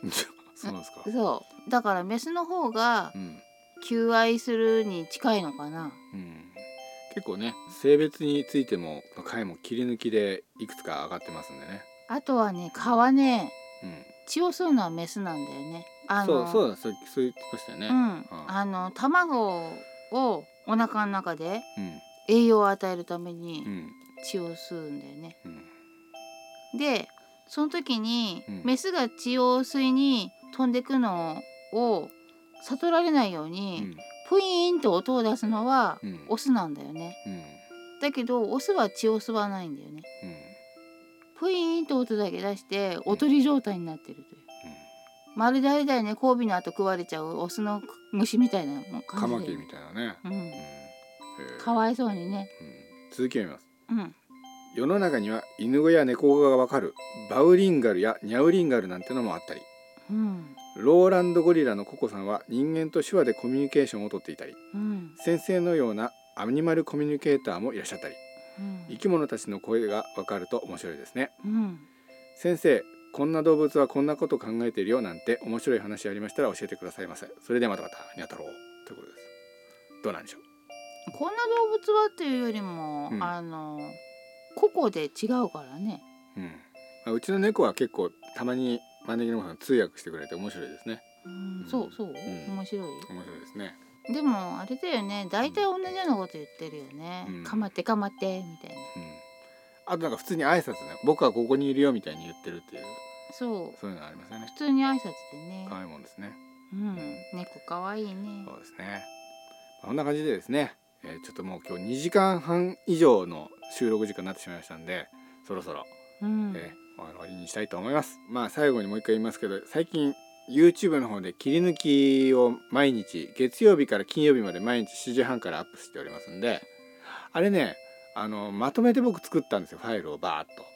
でそれをあのアップする登録してあって今日何が上がるかいつも分かんないんですよね。なんでだからまとめてなんかご50個ぐらい50個とか100個とかファイルを先に作っちゃってあれ YouTube って更新予約できるんですよ。控えとけばよかったじゃどうしてんわからないって言わないで済むからいや分かんなくて楽しんでるって話をしようとしてるんですあそうけどか要するそうにかなんかもう一リスナーとして今日はどんなのが上がるのかなって楽しみにして7時半になったら私マスク見てるんですよああこんな話したっけみたいなね感じをね結構面白く見てましてねー私自分のそういう出てるのとかほとんど聞かないもんねそうですねそんな感じでですねよろしいですかね今いいよ日ははいじゃあまあ YouTube でご覧の方はですねえー高評価ボタンチャンネル登録お願いいたします、えーお相手は龍健と招き猫あへこいたいや知ってませんよ今の音屁おじゃないお腹がお腹が鳴ったんですってきっとううーんんはい、もう一回今日改めて、うんえーお相手は龍賢と招き猫でした。それではまた次回この宇宙のどこかでお会いいたしましょう。またまた。またまた